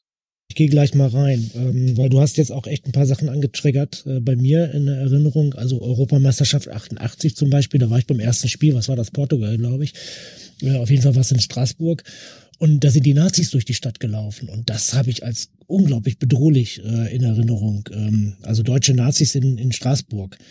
Ähm, die, die wirklich in riesengroßen äh, Herden da durchgelaufen sind und äh, wir das Gefühl hatten, die haben die halbe Stadt übernommen. Das kommt ja auch dazu. Es gibt ja eine, eine, eine komplette Veränderung innerhalb der Szenen, die auch auf gesellschaftlicher Ebene, glaube ich, eher die, die Hintergründe auch zu suchen sind. Also äh, ich würde die Kutte so beschreiben, äh, die geht keiner Schlägerei aus dem Weg, hast du gerade gesagt, das äh, sehe ich auch so. Ähm, die Kutte war aber auch eigentlich immer so man, man wusste nie so genau, auf wen man traf. Also bei der Kutte hast du auch die Chance gehabt, dass du dich verstanden hast und dann hast du mit dem ein, Bier getrunken. Dann hast du da am, äh, am ähm, äh, hast du im Stadion gestanden und hast da einfach ein gutes Verhältnis mit denen. Das ging mit den Hooligans definitiv nicht. Die Hooligans, also die Kutten würde ich so beschreiben, die sind zum Fußball gegangen und wenn eine Schlägerei war, okay, nimm mal mit. Bei den Hooligans würde ich sagen, die gehen erstmal zum Stadion, weil sie gucken, ob sie eine Schlägerei haben wollen und sehen und gucken nebenbei Fußball. Die sind immer noch Fußballfans, aber die, für die ist es halt nicht mehr das Wichtigste. Da geht es vielmehr darum, ähm, ein bisschen die dritte Halbzeit zu haben, ein bisschen Erlebnis zu haben und die Auseinandersetzung zu haben. Und ähm, da passieren ja auch ganz viele Sachen. Da kann Beate gleich noch mal ein bisschen mehr dazu sagen. Äh, sie hat das ganz gut mitgekriegt, ähm, sage ich das schon mal als Stichwort, Beate, ähm, mit, mit, den, mit den ganzen, mit den ganzen Muckibuden, wo die Leute, wo die Jungs wirklich so, wo die, wo die Jungs wirklich so sich, sich Muskeln angesammelt haben und äh, zusammengestanden haben. Und die waren ja auch unglaublich organisiert, die Hooligans. Also ähm, wir haben in äh, Göttingen haben wir Pokal, haben wir Aufstiegsspiel gegen Duisburg gehabt, 89, und da waren total viele Duisburger da. Und äh, wir hatten ähm, im Vergleich eine relativ kleine Gruppe von äh, gewaltbereiten Hools, aber die waren so gut organisiert, dass sie uns auch durchaus abgeschützt haben, uns Normalfans. Also ähm, ich habe einige Spiele in Erinnerung, Havelse zum Beispiel, da kamen 96er, wollten uns ans Leder, äh, da waren unsere Hools auch dabei und die haben dafür gesorgt, dass die 96er nicht an uns rankamen. Also das ist ja auch so, so ein zweischneidiges Ding gewesen. Ähm, die politische Ebene war schwierig. Ähm, da habe ich auch persönlich selber äh, Kontakt gehabt. Ich habe selber auf die Fresse gekriegt im, im Blog ähm, von eigenen Leuten, weil die Nazis versucht haben, bei uns den Blog zu übernehmen. Das haben wir Gott sei Dank damals verhindert. Wir haben es früh genug gemerkt und ähm, haben sie wieder rausdrängen können. Aber das war auch für mich persönlich eine sehr schwierige Zeit, weil ich da auch ähm, aufpassen musste, wenn ich durch die Stadt gegangen bin. Göttingen ist eine kleine Stadt, da begegnest du dir halt mal. Und das ging dann doch sehr ins Private. Das, ähm, und das war schwierig. Ähm, und da ist ganz viel Provokation dabei gewesen, glaube ich. Ist ja auch einfach eine Jugendkultur. Äh, es war ja so ein bisschen auch so der Zeitgeist. Also äh, da kommen ganz, ganz viele Sachen mit dazu. Und die Gewalt selber ist schrecklich. Also, wenn jemand äh, Bill Buffett mal gelesen hat, geil auf Gewalt, da sind Szenen drin, das spielt ja in England, da sind Szenen drin, das ist einfach ekelerregend. Äh, ich erinnere noch eine Szene, die ich gelesen hatte, äh, wo, wo aus dem einen Block äh, in den Heimblock äh, Dartpfeile geworfen wurden und dann beschreibt der der äh, Autor, äh, wie da ein Fan jetzt steht und dem steckt halt Dartpfeil im Auge. Und ähm, das sind schon Dimensionen, die, glaube ich, ganz, ganz übel sind. Also die 80er waren da wirklich in der Beziehung keine, keine gute Zeit. Und ähm, ja, die polit politische Ebene habe ich schon angesprochen, äh, Borussenfront. Wir haben in, in Göttingen haben wir ein paar BVB-Fans gehabt, die regelmäßig runtergefahren sind. Und da habe ich auch so ein bisschen mitgekriegt. Ein Göttinger war dann auch bei der Borussenfront selber aktiv dabei. Der hat das versucht, dann auch in, äh, bei 05 reinzubringen. Also da kommen ganz viele äh, Ebenen dazu. So, das war jetzt der kurze Monolog dazu. Zu Holger muss ich ganz kurz nochmal sagen. Ähm, ich weiß noch einen anderen Verein, der in den 80er Jahren verzweifelt eine Fanfreundschaft gesucht hat. Das wäre doch was gewesen. Der Verein heißt Hannover 96. Oh. ja, das wäre heiß und innig geworden, ja. Sehr schön. Ja, so wie äh, Nürnberg und Fürth, ja. Schön. Obwohl Fürth, die so über meine Leiche. Nicht, ja, aber die haben ja damals gar nicht stattgefunden, Bär. Also nee, 80, Anfang der 80er waren die, glaube ich, nur in der Bayernliga. Naja, aber schöner Gedanke, Hadi. ja, Bea, der Hadi hat dir den Pass ja schon rausgespielt. Du darfst mhm. gerne weiterführen. Ja, gerne. Ja, was die Pools betrifft, da haben wir in Nürnberg sehr, sehr viele gehabt. Die Zeit war 83, 84, nachdem die Kutten kein, keiner mehr getragen hat, weil sie out waren, kamen die Bomberjacken. Blaue und olivfarbene Bomberjacken. Die Jeans alle die gleichen weißen Turnschuhe. Man hat ähm, in der Fanszene sich natürlich dann alle, wie es heute auch ist, äh, einheitlich gekleidet. Das, wie Hadi es vorhin schon angesprochen hat, Auseinandersetzungen, die handgreiflichen Auseinandersetzungen haben zugenommen. Das ist richtig. Und nachdem die alle einheitlich gekleidet waren, konnte die Polizei natürlich schwer feststellen, wer war das. Und das fanden die Jungs ja ganz toll. Die sind auswärts in dieser Kluft gefahren, Heimspiele im Stadion waren sie auch in dieser Kluft. Also das war so eine Modeerscheinung und die hat sich aber über Jahre, über viele Jahre hat sich das gehalten. Bei mir in meinem Bekanntenkreis ähm, am Block 4 war es so, dass dann zu der Zeit auch ähm, im Vorfeld schon angefangen wurde, ins Fitnessstudio zu gehen. Also die haben absichtlich Muskeln aufgebaut und man konnte es, also ich als Frau konnte es beobachten. Von Woche zu Woche wurden einige immer breiter, muskulöser. Also die haben wirklich was dafür getan und da war für mich klar, die haben jetzt echt nur noch eins im Kopf. Ähm, der Club selbst oder Fußball selbst rückte in den Hintergrund. Die sind eigentlich dann wirklich hauptsächlich mit dem Gedanken auswärts gefahren, so, wir sind da und wir zeigen euch mal, ähm, wie gut wir sind und wir schaffen uns hier Raum. So sind die auswärts gefahren. Ähm, ja, dann entstand die Schalker Fanfreundschaft. Kein Mensch weiß genau mehr, wie das heute entstanden, wie, das, wie die Freundschaft entstanden ist. Also es gibt ja die komischen Geschichten.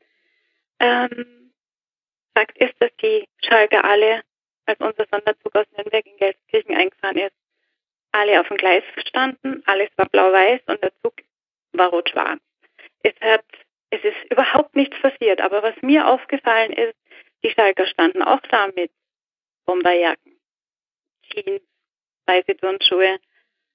Also das muss da zu dem Zeitraum, glaube ich, ist, so wie ich mich noch erinnern kann, ähm, eine Modeerscheinung gewesen sein, dieses Outfit. Bei vielen Vereinen. Und Schalke und Nürnberg haben, hat sich zusammengetan und wenn die zweit in dieser Masse aufgetreten sind, da haben die sich zu dem in den 80ern, 84, 85, einen Namen gemacht. Also wenn die Gruppe zusammen war, Schalke und Nürnberg, da waren andere am Laufen. So habe ich das immer kennengelernt und mir als Frau ist aber nie was passiert. Da haben die auch mit Acht gegeben und vor allem, ich stand ja auch nicht ähm, mittendrin. Ja, das habe ich als Frau ja nicht gemacht, sondern ich stand weit weg. Ich habe das immer mit beobachtet, weil man muss ja irgendwo in der Gruppe mit dabei sein. Man darf sich ja nicht verlieren, wenn man in einer Stadt unterwegs ist, in der man sich nicht auskennt. Ähm, ja, am Rande habe ich da viel mitbekommen. Und was bei uns natürlich damals auch leider Gottes entstanden ist, ist die Neigung bei einigen zur NPD gewesen. Und da wurde in Nürnberg eigentlich der Grundstein dafür gelegt. Für dieses Problem, was wir jetzt haben, ein massives Problem. Und damals ging es mit der NPD los. Die haben vorm Stadion in Nürnberg an unserem Achteck Flyer verteilt. Viele haben es ignoriert, einige haben welche mitgenommen. Aber die kamen nie so richtig in unser Stadion. Also das wurde nie so richtig aufgenommen. Gott sei Dank. Ja, das waren so meine, meine Erfahrungen und meine Erinnerungen an die Zeit nach der Kutte.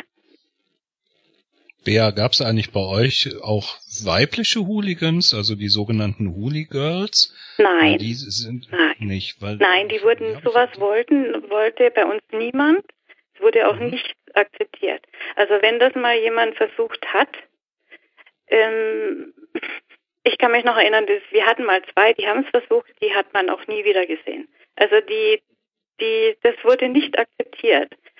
Die, das waren ja dann keine Frauen, das ist ja, also ich als Frau habe sowas schon nicht äh, respektiert und habe auch nie den Zugang zu denen gesucht. Die waren auch nicht lange da, die beiden.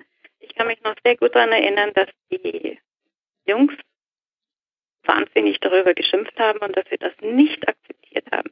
Das wollten sie nicht. Für in ihren Augen war das primitiv. Also als Frau schickt sich das nicht. Das, das hat man in den Berg nicht gern gesehen. Männliche Kultur ist schon echt eine ganz spezielle Kultur, wenn ich mich da mal einmischen darf. Ähm, ich würde gerne nochmal das äh, aufgreifen mit den, mit den Bomberjacken. Ähm, das ist definitiv eine Modeerscheinung gewesen, aber ich glaube, sie hat, die hat auch einen Hintergrund gehabt. Äh, so habe ich das in Erinnerung, ähm, dass man mit der Kutte, also die Kutte wurde ja nicht mehr ernst genommen irgendwann. Das, das sind irgendwie ähm, zurückgebliebene Deppen gewesen. Ähm, Gerade von den Hooligans, die haben die überhaupt nicht mehr ernst genommen, da gab es auch ganz wenig Kontakte. Ähm, und ich glaube, es ging vor allem darum, dass man nicht erkannt wird. Dass, äh, die Polizei ist ja dann auch zunehmend in die, in die Stadien gekommen und hat versucht, irgendwie so die Krawallbrüder rauszuholen. Und ähm, ja, die haben halt gesehen, irgendwie, oh, da trägt jemand einen Schal oder da trägt jemand eine Kutte, das ist definitiv ein Krawallbruder. Und wenn da jemand mit einer olivgrünen Bomberjacke und Springerstiefel rumlief, oh, das ist ein ganz normaler Mensch, da äh, müssen wir uns keine Sorgen machen. Und das haben, das hat man gut ausgenutzt. Also das ist erstmal auch so ein Ding gewesen, um so ein bisschen unterzutauchen und nicht so aufzufallen. Und ähm, wie schon gesagt, die Hools haben ja eigentlich auch erstmal das Interesse an, äh, an, Gewalt, an Gewalt gehabt. Also ich kann mich an viele Spiele auch in Göttingen erinnern, wo die sich ähm, während des Spiels hinter der Tribüne versammelt haben und einen Schlachtplan ausgearbeitet haben. Ähm, wir hatten ab und zu hatten wir mal Gästefans dabei, also in der Oberliga Nord war das ja nicht so wahnsinnig häufig, aber wenn Kiel kam oder Oldenburg kam, dann hat das schon mal gerappelt. Und das haben die halt während des, während der Halbzeit ähm, dann oder während des Spiels beraten und ich glaube, die Ordnungskräfte waren komplett überfordert damit, weil sie das überhaupt nicht erkannt haben. Und es gibt dann ja auch so eine richtige Kultur, also auch der Regenschirm. Regenschirm haben wir ja schon zweimal gehört. Wieso nimmt denn, wieso nimmt man denn einen, als Hooligan einen Regenschirm mit ins Stadion? Ganz einfache Antwort. Äh, man darf keine Schlaggegenstände äh, mitbringen. Das hatten sie dann schon gemerkt. Ne? Also früher gab's ja die, die Baseballschläger und ähm, hier diese, diese Kettendinger da. Wie heißen sie nochmal? Holger, weißt du es auf dem Kopf? Ähm, diese Fahrradketten meinst du, oder? Nee, nee, so zwei Hölzer mit einer, mit einer äh, Kette verbunden. Ach, diese Chicks, Chicks. Chick, oh genau. Bruce Lee halt. ja, ja, ja, ja, genau. Die, ja. Die, die, war, die waren in den 70ern sehr üblich. Und äh, das hatten sie natürlich auch alles erkannt. An, äh, das heißt, damit kamst du nicht mehr rein. Aber mit einem Regenschirm bist du wunderbar ins Stadion gekommen und ein Regenschirm ist so effektiv, wenn du dich prügeln willst da kannst du richtig was mit anstellen, da kannst du auch zustechen. Also das ist der Grund, warum, warum viele Hooligans äh, mit ihrem Regenschirm unterwegs gewesen sind. Das ist, ähm, ja, das ist wirklich eine Zeit, ähm, wo sich viele Dinge auch ins Unschöne verändern. Also äh, wir haben das Heft ja genannt, ähm, die 80er, das letzte Jahrzehnt der Unschuld. Da steht schon mal ein Fragezeichen und das letzte in Klammern. Ich denke, das Fragezeichen hat sich bei uns während der Arbeit an dem Heft relativ schnell aufgelöst. Ähm, nee, also es ist kein, kein ähm, Jahrzehnt der Unschuld gewesen, ganz im Gegenteil. Äh, das ist unsere Erinnerung, die so ein bisschen dahin geht. Wir, wir verklären das so ein bisschen, weil ja, der Fußball natürlich ein ganz anderer war als heute. Also selbst, selbst der Fußball an sich war ein ganz anderer als heute. Die guten Spieler waren ja alle in Italien. Wir haben ja nur die Resterampe gehabt hier in der Bundesliga. Und ähm, aber auch diese ganze Fankultur, dieses ganze Drumherum, das war alles noch so beschaulich, überschaubar. Aber wenn man dann ins Detail guckte, dann hat man gesehen, es war einfach auch irre gefährlich. Also ich erinnere mich persönlich an ähm, Pokalspiel gegen Eintracht Frankfurt in Göttingen, 84. Da ist die Adlerfront ähm, ordentlich dabei gewesen. Und wir haben das Ding gewonnen, also als Drittligisten, Erstligisten rausgeschlagen, äh, rausgeschmissen. Ne? Glückwunsch Holstein Kiel an dieser Stelle. Äh, ihr seid zwar Zweitligist, aber kann man ja irgendwie trotzdem sehen. Ähm, und äh, ich bin dann rausgekommen und da waren, da waren diese ganzen Frankfurter Hooligans und wollten uns an, an Kragen und äh, ich bin, habe mich dann weggeschlichen und irgendwann hörte ich nur hinter mir, da ist einer und dann rannten die alle los und rannten hinter mir her und ähm, ich bin nur durch meine Ortskenntnisse. Es gibt ja gegenüber vom Stadion gibt's gibt's einen Kleingartenverein und da kannte ich mich total gut aus. Nur dadurch bin ich denen äh, entgangen. Also das ist eine schreckliche Zeit gewesen. Äh, Solingen sind wir gewesen, haben wir auf die Nase gekriegt. Äh, Arminia Hannover haben wir Fanfreundschaft mit, da wollten dann unsere eigenen Hooligans, wollten die Arminen-Fans verprügeln, da mussten wir die schützen. Ähm, ja, die Nazi-Artikel habe ich schon gesagt. Also so goldig waren sie nicht, die 80er. Da werde ich aber gerne mal reinspringen, weil du hast an irgendeiner Stelle ganz am Anfang bei diesem, bei dieser Thematik gesagt, das hat auch gesellschaftliche Gründe. Und wenn man das Heft liest, kommt immer wieder der Aspekt durch, den du ja auch da aufmachst. Die Fankultur hat sich damals an England orientiert im Vergleich zu heute. Wie wird, was, welche gesellschaftlichen Aspekte gab es da, die dazu geführt haben, dass aus den Kutten richtige Hooligans wurden, für die es halt echt nur ums Prügeln ging und weniger um das Fußballspiel? Na, da müsste jetzt eigentlich ein Soziologe ran, um das ähm, stimmig zu, zu argumentieren. Ich glaube, das kann ich gar nicht so. Ich kann das nur aus meiner eigenen Erfahrung her sagen. Also du hast schon einen ganz wichtigen Punkt angesprochen. Ähm, die Entwicklung in England hat man verfolgt und England war zu dem Zeitpunkt in der Fankultur immer mindestens ein halbes Jahrzehnt voraus. Da gab es ja in den, in den 50ern schon die Mods. Ähm, und ähm, dann kam die, die National Front ist relativ früh gekommen in England, also dass da auch eine Politisierung stattgefunden hat, dass man die Pakis, äh, also die Pakistanis äh, äh, geklatscht hat. Das war ein, ein Trend.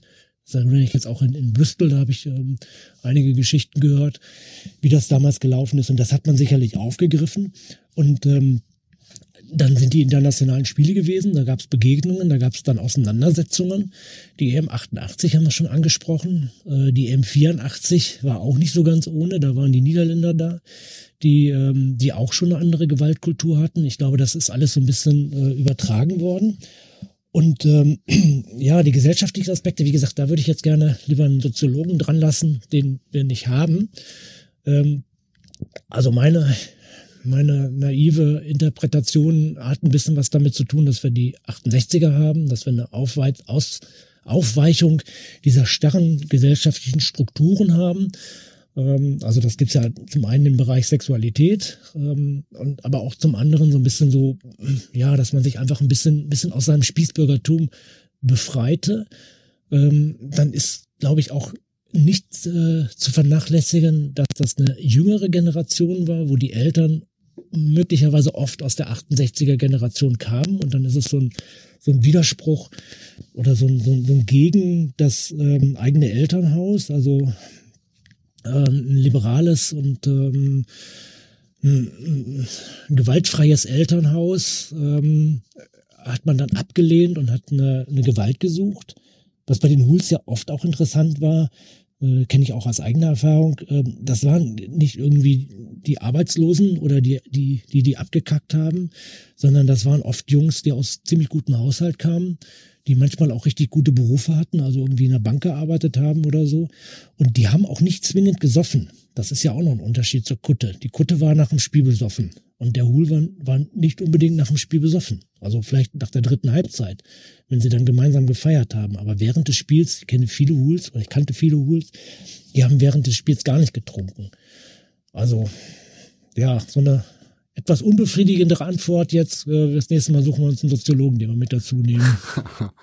Ich würde an dieser Stelle mal ein Buch erwähnen. Du hast ja Bill Buffett eben schon erwähnt. Ich würde Fußballrandale Hooligans in Deutschland von Thomas Germann empfehlen. Denn das ist, glaube ich, so eine Art Soziologe. Zumindest ist das Buch so ein bisschen so aufgebaut. Aber ganz wunderbar, ganz wunderbar. Also der ist, das ist definitiv ein gutes Buch. Wenn man da ein bisschen mehr von äh, verstehen will, dann äh, ist das ein, ein guter Tipp. Und damit machen wir den Schwenker zu Holger, denn du hast oder du bist ja Eintracht Braunschweig-Fan in Köln in den 80er Jahren. Und ich habe mich dann so gefragt, wie ist das so gewesen in den 80er Jahren, wenn man in Köln wohnt und seine Fußballmannschaft ein paar hunderte Kilometer weg ist? Wie viel konnte man denn als Teenager dann so mitbekommen in der Zeitung oder im Fernsehen? Wie, wie waren die Möglichkeiten für dich, dich über die Eintracht zu informieren? Ja, sehr begrenzt natürlich. Also es gab einerseits die Printmedien, wo man dann seine Informationen rausgezogen hat. Das war halt vorne vornehmlich äh, das Kicker Sportmagazin, was montags und donnerstags erschien und äh, dienstags noch das Sportmagazin. Und der Kicker war damals ja noch so aufgebaut, von den neuen Bundesligaspielen war ein Spiel das Topspiel der Woche. Das war dann eine ganze Seite. Eine, wohlgemerkt. Und die anderen acht Begegnungen, die wurden dann mitsamt Spielschema auf zwei Seiten zusammengepackt. Und der Text zu dem Spiel, der war dann sehr begrenzt. Ähm, es gab dann mit viel Glück vielleicht noch äh, einen Hintergrundnotiz in, weiter hinten in der Ausgabe. Das war's dann aber auch schon. Also ich war schon sehr auf Radio und Fernsehen angewiesen, um überhaupt etwas äh, von der Hamburger Straße mitzubekommen. Ähm, Radio, ja, das war schon ein Thema für sich. Ähm, das kann sich heutzutage auch überhaupt keiner mehr vorstellen. Da gab's den WDR, den Westdeutschen Rundfunk natürlich nur für mich zu empfangen.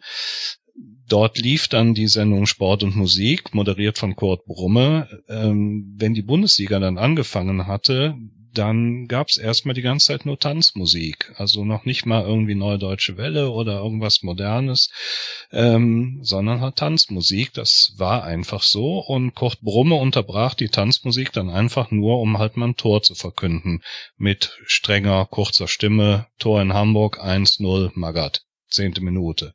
Punkt. Dann ging die Tanzmusik weiter. Und äh, fünf Minuten vor der Pause kam es dann die erste Schalte dann ins Bundesliga-Stadion. Das war natürlich typisch WDR und westdeutsches Stadion. Da konnte ich schon Glück haben, wenn Eintracht dann vielleicht auf der Alm in Bielefeld gespielt hat. Oh, da gehen die hin. Ähm, war aber nahezu, wenn ich jetzt zurückdenke, nie der Fall, denn es ging dann eigentlich immer nur zu den damals großen Vereinen. Das war halt Bayern, neben Bayern noch der HSV und leider auch der 1. FC Köln. Und die waren dann im Fokus der Berichterstattung. Also so richtig Braunschweig habe ich halt nur in der zweiten Halbzeit mitbekommen, wenn dann mal die Runde durch alle Bundesliga-Stadien gemacht wurden, wurde und dann natürlich auch in der Bundesliga-Konferenz. Das war's dann eigentlich. Und ich war dann halt hauptsächlich aufs Fernsehen angewiesen. Das fing dann halt an mit der Sportschau. Da können Bea und Hardy mit Sicherheit auch noch mitreden. Es gab nur drei Spiele. Von den anderen Spielen gab es dann kurz die Ergebnisse. Da war dann so eine Tafel, da stand die Paarung und dann wurde hinten dann das äh, anfangs noch bedeckte Feld äh, freigezogen, dann mit ein bisschen Spannung da war, um bevor das Ergebnis dann bekannt gegeben wurde. Ja, und bei den drei Spielen war Eintracht im Grunde nieder, nur dann dabei, wenn sie mal gegen Bayern oder ein HSV gespielt hatten. Also so ein, eine 0815 Bundesliga-Paarung, Kickers Offenbach, Eintracht Braunschweig, äh, die gab's nicht in der Sportschau. Dann ging's weiter für mich beim Sport im Westen, denn um das nochmal zu betonen, es gab nur drei Programme, ARD, ZDF und Regionalfernsehen und das war halt für mich der WDR.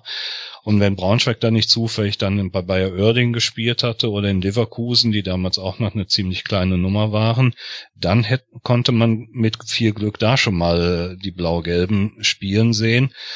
Aber die meiste Hoffnung habe ich immer aufs Sportstudio gesetzt, weil die oft auch ziemlich ungewöhnliche Spiele gezeigt hatten. Da gab es dann wirklich auch mal einen sieben Minuten Beitrag von Kickers Offenbach gegen 1. FC Nürnberg. Äh, wurde gedacht, dass hoppla, das ist 13. gegen 15. Gar nicht mal schlecht, dass sie das zeigt. Denn im Vergleich zu heute gab es auch beim Sportstudio nicht alle Spiele es gab dann vielleicht drei oder vier in der Zusammenfassung und der Rest wurde dann im sogenannten Bundesliga-Block gezeigt oder eben, und das ist das große Ausrufezeichen, oder eben auch nicht. Denn ich habe es zu oft erlebt, dann gab es dann einfach nur auch dort eine Ergebnistafel, wo dann einfach dann stand Eintracht Braunschweig Bayer Oerding 0 zu 2 und dann wurde dann der doppelte Torschütze Peter Lohntins, sage ich jetzt mal, der wurde dann mit Bild dargestellt und das war es dann auch äh, von Braunschweig im Sportstudio. Also es gab sehr oft Samstage, wo ich im Radio so gut wie nichts gehört habe und im Fernsehen gar nichts gesehen habe. Und das ist heutzutage, wo jedes Graupenspiel live gezeigt wird, dann kann man sich überhaupt nicht mehr vorstellen. Das war äh, ja unfassbar. Also ganz, ganz typisch 80, ja. Beate, man muss mhm. ja wahrscheinlich schon 35 oder 40 aufwärts sein, um sich daran zu erinnern, welch großer Verein, welch großer Verein der Club ist. Von daher, wie sind deine Erinnerungen an diese Zeit? Also war dann bei Bayern, also in dem Bundesland Bayern, beim Bayerischen Rundfunk, gab es dann da mehr Fußball zu sehen für dich? Ja, auf alle Fälle. Wir hatten auch eben ARD, CDF und unser Regionalprogramm Bayern 3. Ähm, ich durfte auswärts erst fahren, als ich 18 wurde. Was heißt durfte, da bin ich dann einfach gefahren. Vorher waren meine Eltern strikt dagegen. Manche Spiele, die nicht so weit weg waren von Nürnberg, die bin ich halt dann einfach mal gefahren, ohne dass zu Hause es jemand mitgekriegt hat. Ähm, und wenn ich zu Hause war, dann ist Samstagnachmittag ab 15 Uhr heute im Stadion gelaufen auf Bayern 1 im Radio. Da war man live dabei. Und abends dann Sportschau. Und ja, das hat man dann, also ich habe das dann alles so mitgenommen im Fernsehen dann abends mm, hingefiebert, dass man mal ein paar Ausschnitte vom Spiel sieht, die Tore zumindest sieht, weil immer nur am Radio hören, ähm, ja, man möchte ja auch sehen. Und dann habe ich immer sehnsüchtig darauf gewartet, dass die Sportschau angeht, abends. Und so habe ich mich dann über Wasser gehalten, sage ich jetzt mal, um, um mitzukriegen, wie der Club auswärts spielt. So, sobald Heimspielen war, war ich ja sowieso im Stadion. Da war eh kein, kein, das war dann eh kein Thema. Aber wenn er auswärts gespielt hat, ein bisschen weiter weg von Nürnberg, so dass ich nicht mitfahren konnte, ähm, war ich vom Radio gesessen. Da hat es auch dann um mich herum nichts anderes gegeben, als heute im Stadion anzuhören und abends die Sportschau. Hadi, wie war das bei dir? Ich meine, du bist ja Fan des grandiosen Göttingen 05 gewesen. Ja, genau. Ähm, also als äh, Fan eines Drittligisten kann ich nur sagen, ihr habt echt Luxusprobleme gehabt, ihr beiden. ähm, also äh, die Ergebnisse der Oberliga Nord am Sonntagnachmittag, Sonntag, äh, ja, Nachmittag rauszubekommen, das war echt ein Kunststück.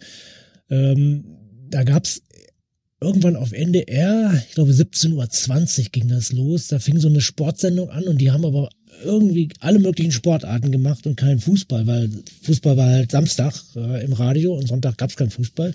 Und da kam dann irgendwann mittendrin die Ergebnisse der Oberliga. Äh, wenn man die nicht mitgekriegt hat, diese, diesen Moment, dann war es vorbei. Und ich kann mich ähm, an einige Spiele erinnern, wo ich nicht mitgefahren bin. Ich bin sehr viel auswärts mitgefahren. Ähm, und das, was ich mich jetzt ganz konkret erinnere, ist äh, bei Eintracht Nordhorn. Das ist dann doch schon eine ganz schöne Fahrt äh, von Göttingen. Und da haben wir gespielt und ähm, ich habe das Ergebnis nicht rausgekriegt. Es gab ja auch keine Möglichkeit. Es gab keinen Videotext. Äh, es gab ja diese, diese Telefonanrufgeschichten, wo man die Bundesliga-Ergebnisse rauskriegen konnte. Aber Oberliga Nord war dann halt Oberliga Nord. Das war halt Amateurfußball.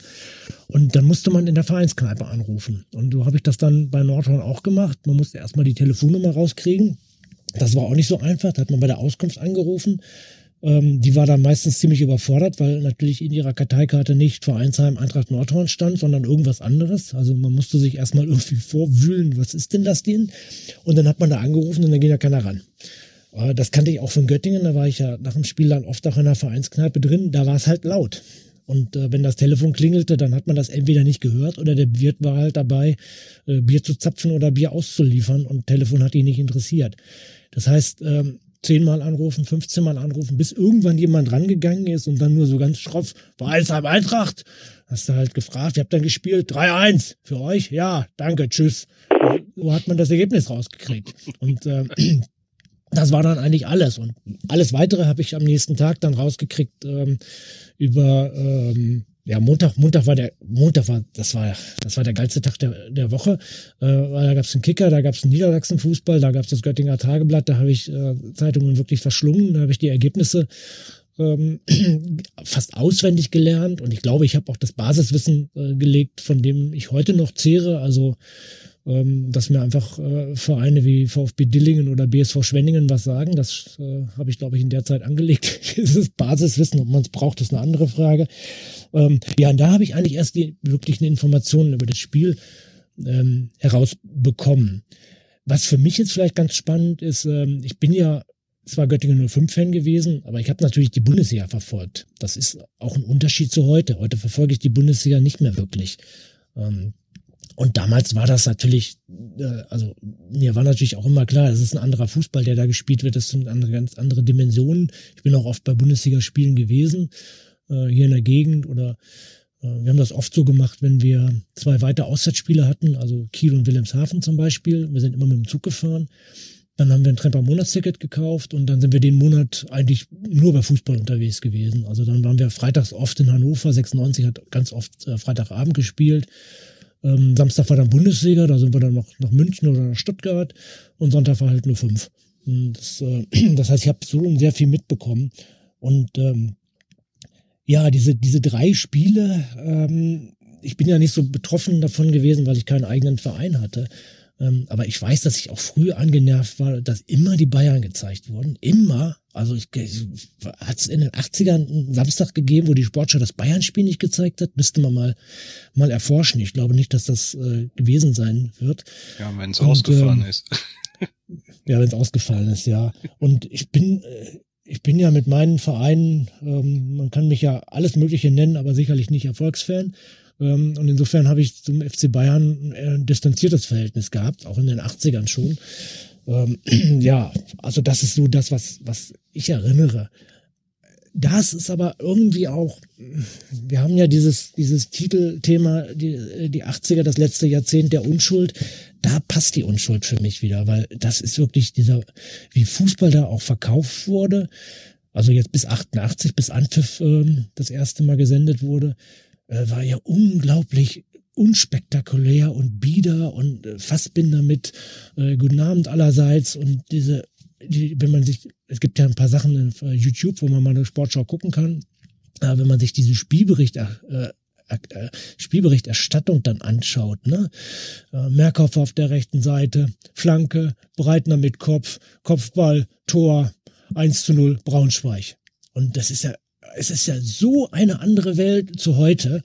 Ähm, da passt die Unschuld dann wieder. Und ein Stück weit ist das ja auch etwas, was, glaube ich, heute, wenn wir, wenn wir diesen Slogan haben, holt euch den ähm, gegen den modernen Fußball, dann ist das ja auch ein Stück weit darauf gerichtet. Also wenn jetzt eine, eine, eine, Gruppe sagt, wir sind gegen den modernen Fußball, dann haben die, glaube ich, schon so ein bisschen, wir wollen zurück zu den 80ern. Ja, und dann wird es natürlich äh, schwierig, wenn wir dann mal ins Detail gehen. Wollen wir da wirklich zurück? Also, wenn die Kommentatoren dann noch so, so seriös moderiert haben, natürlich, also das nehme ich gerne. Das finde ich immer sehr angenehm. Also ich finde es immer sehr übertrieben, wie das heutzutage dargestellt wird. Da fand ich das damals dann vielleicht doch schon einen Tick schicker. Was mich aber jetzt verwundert hat, wenn das jemand von euch auf dem Schirm hat, wann kam denn der Videotext auf? Oh, weil ihr sagt, ihr hattet keinen Videotext zur Verfügung. Ich dachte, das war immer schon da. Also ich, ich weiß es nicht, wann er aufkam. Ähm, für mich kommt er irgendwann hm, frühestens Mitte der 80er Jahre. Mitte der 80er mhm. hätte ich jetzt auch. Hätte ich jetzt auch. Ja, ja, ja. bin ich dabei, ja. Und das war dann schon eine extreme Erleichterung, oder? Für Fußballergebnisse ja. zu gucken. Ja, war das dann auch schon, war das, war das dann auch schon, wie es heute, also wie wie es da, ja, ich gucke heute keinen Videotext mehr, aber vielleicht vor zehn Jahren noch so war, du konntest halt echt bis runter in die, gefühlt in die Bezirksligen die Ergebnisse und Tabellen gucken? Nein, auf keinen Fall. Also äh, NDR hat, glaube ich, damals mit Sicherheit noch keinen äh, äh, Videotext gehabt. Das heißt, wir sind wahrscheinlich bei erster, zweiter Bundesliga gewesen. Also ich habe, ich kann mich nicht dran erinnern, dass ich in den 80ern irgendwann mal vom Videotext gestanden habe und versucht habe, die Oberliga-Ergebnisse auszufinden. Das muss erst später sein. Das muss erst 90er sein, wo das kommt, wo dann auch schon mal Kurzmeldungen kommen. Ähm, äh, weiß ich noch, fällt mir jetzt gerade ein in dem Zusammenhang, wo unser Torwart äh, beim beim äh, Joggen äh, zusammengebrochen ist und gestorben ist. Das weiß ich noch, das habe ich über Videotext NDR erfahren. Jan Hessing, Gott hab ihn selig. Ähm, aber die 80er finden da auch nicht statt. Und ähm, du kannst definitiv nicht runterblättern ähm, nach ganz unten. Und was beim Videotext ja immer so wahnsinnig war, dass das Ewigkeiten gedauert hat, bis dieses Ergebnis da drin war. Das ist etwas, was ich sehr lebendig in Erinnerung habe, dass ich vor diesem, vor diesem schwarzen Bild sitze, wo da irgendwelche Buchstaben flimmern.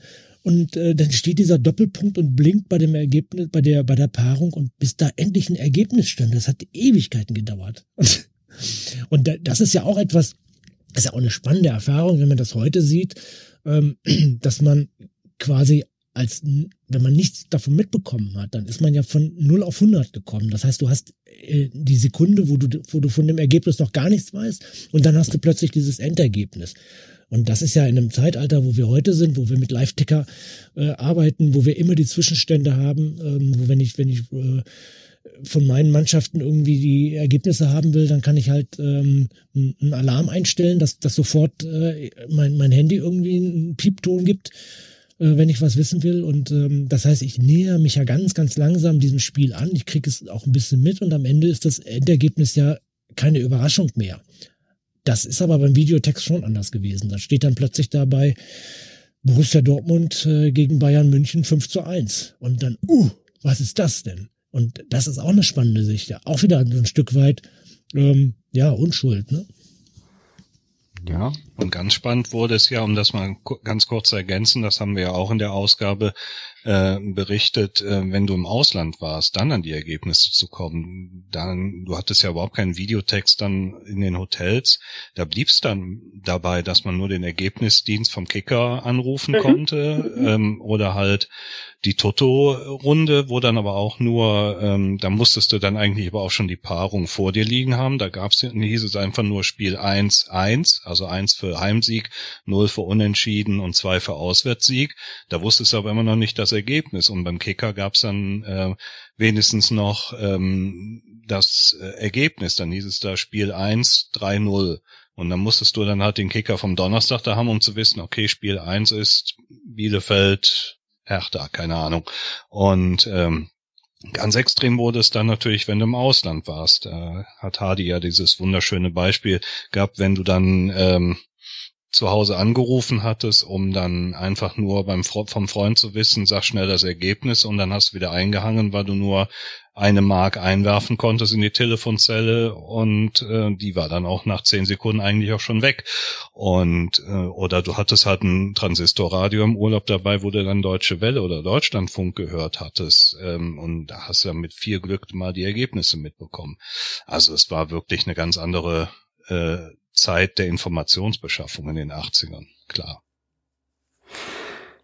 Ich bin gerade ganz erstaunt. Also Das Transistorradio, das ist dann so ein 90er-Ding oder war das in den 80ern auch Standard, dass man das mit in der Kurve hatte? Ja, das ist ganz lange. Das ist, das ist 60er, 70er Jahre. Ähm, mhm. Da gab's ja. Aber auch nach 80er. Auch 80er, natürlich, ja, das ist ja, ja weitergegangen. Aber ich glaube, in den 80ern hat man auch, ähm, da kamen ja irgendwann auch die Anzeigetafeln auf, wo dann die Ergebnisse eingeblendet wurden. Ähm, mhm. In den 70ern sind sie kurz durchgegeben worden. Jetzt kommen die Halbzeitstände, präsentiert vom Kicker Sportmagazin. Weiß ich noch. Und da gab es im Kicker gab's die Tabelle und da waren Sternchen hinter dem Namen. Und ähm, bei den Vereinen kriegte man die Halbzeitstände. Und wenn kein Sternchen hinterm Namen war, also wenn du bei Union Solingen gespielt hast und die hatten kein Sternchen hinterm Namen, dann wusstest du, scheiße, hier kriege ich keine Halbzeitergebnisse. Und ähm, dann es sind immer irgendwelche Leute mit dem Radio im, äh, im Stadion gewesen und vor allem an den letzten Spieltagen, wo es um alles ging ähm, da war immer irgendjemand mit dem Transistorradio und hat dann, ähm, hat dann die, die, ähm, die Übertragungen äh, gehört. Und da hat sich dann auch immer so ein Pult drumherum gebildet, weil man natürlich wissen wollte, wie es auf den anderen Plätzen steht. Und manchmal, also da bin ich, muss ich mich jetzt sehr entfernen von meinem Göttingen 05 Dasein, äh, muss in die Bundesliga mal kurz gehen. Ähm, manchmal hat es dann den eigenen Verein ja auch betroffen, also es ging um Meisterschaft oder um Abstieg und du wolltest unbedingt wissen, wie es woanders steht und dann ging das nur mit Transistorradio. Das ist schon auch 80er. Sehr, sehr klar 80er. Beate, wenn wir ja. über den Fußball so sprechen, über diese Berichterstattung, Hadi hat ja eben schon anklingen mhm. lassen, dass dann irgendwann die Privaten aufkamen. Wie ist das bei dir gewesen? Also wie hast du das so wahrgenommen? Wie hat dir das so gefallen, dass das dann auf einmal bei den Privaten stattgefunden hat und wie das dort stattgefunden hat? Also wie die das verkauft haben? War das für dich ein frischer Wind oder wie hast du das so wahrgenommen? Also bei uns war auch am Anfang Radio das Ein und Alles, weil die Ergebnisse von den anderen eben gerade zum Ende der Saison hin waren für uns wichtig da hatte immer einer im Radio dabei, ob wir jetzt auswärts gefahren sind oder zu Hause am Block standen. Und es war sehr wichtig für uns, die Ergebnisse zu wissen. Zu Hause oder für besser gesagt, wenn, wenn, ja, wenn ich mit meinen Eltern im Urlaub war, dann gab es leider Gottes nicht so viele Möglichkeiten. Dann gab es die große mit den vier Buchstaben, auf die man warten musste am nächsten Tag. Da stand dann einiges drin. Der Club der war natürlich dabei, ist klar. Der, da konnte man die Ergebnisse dann schon immer lesen.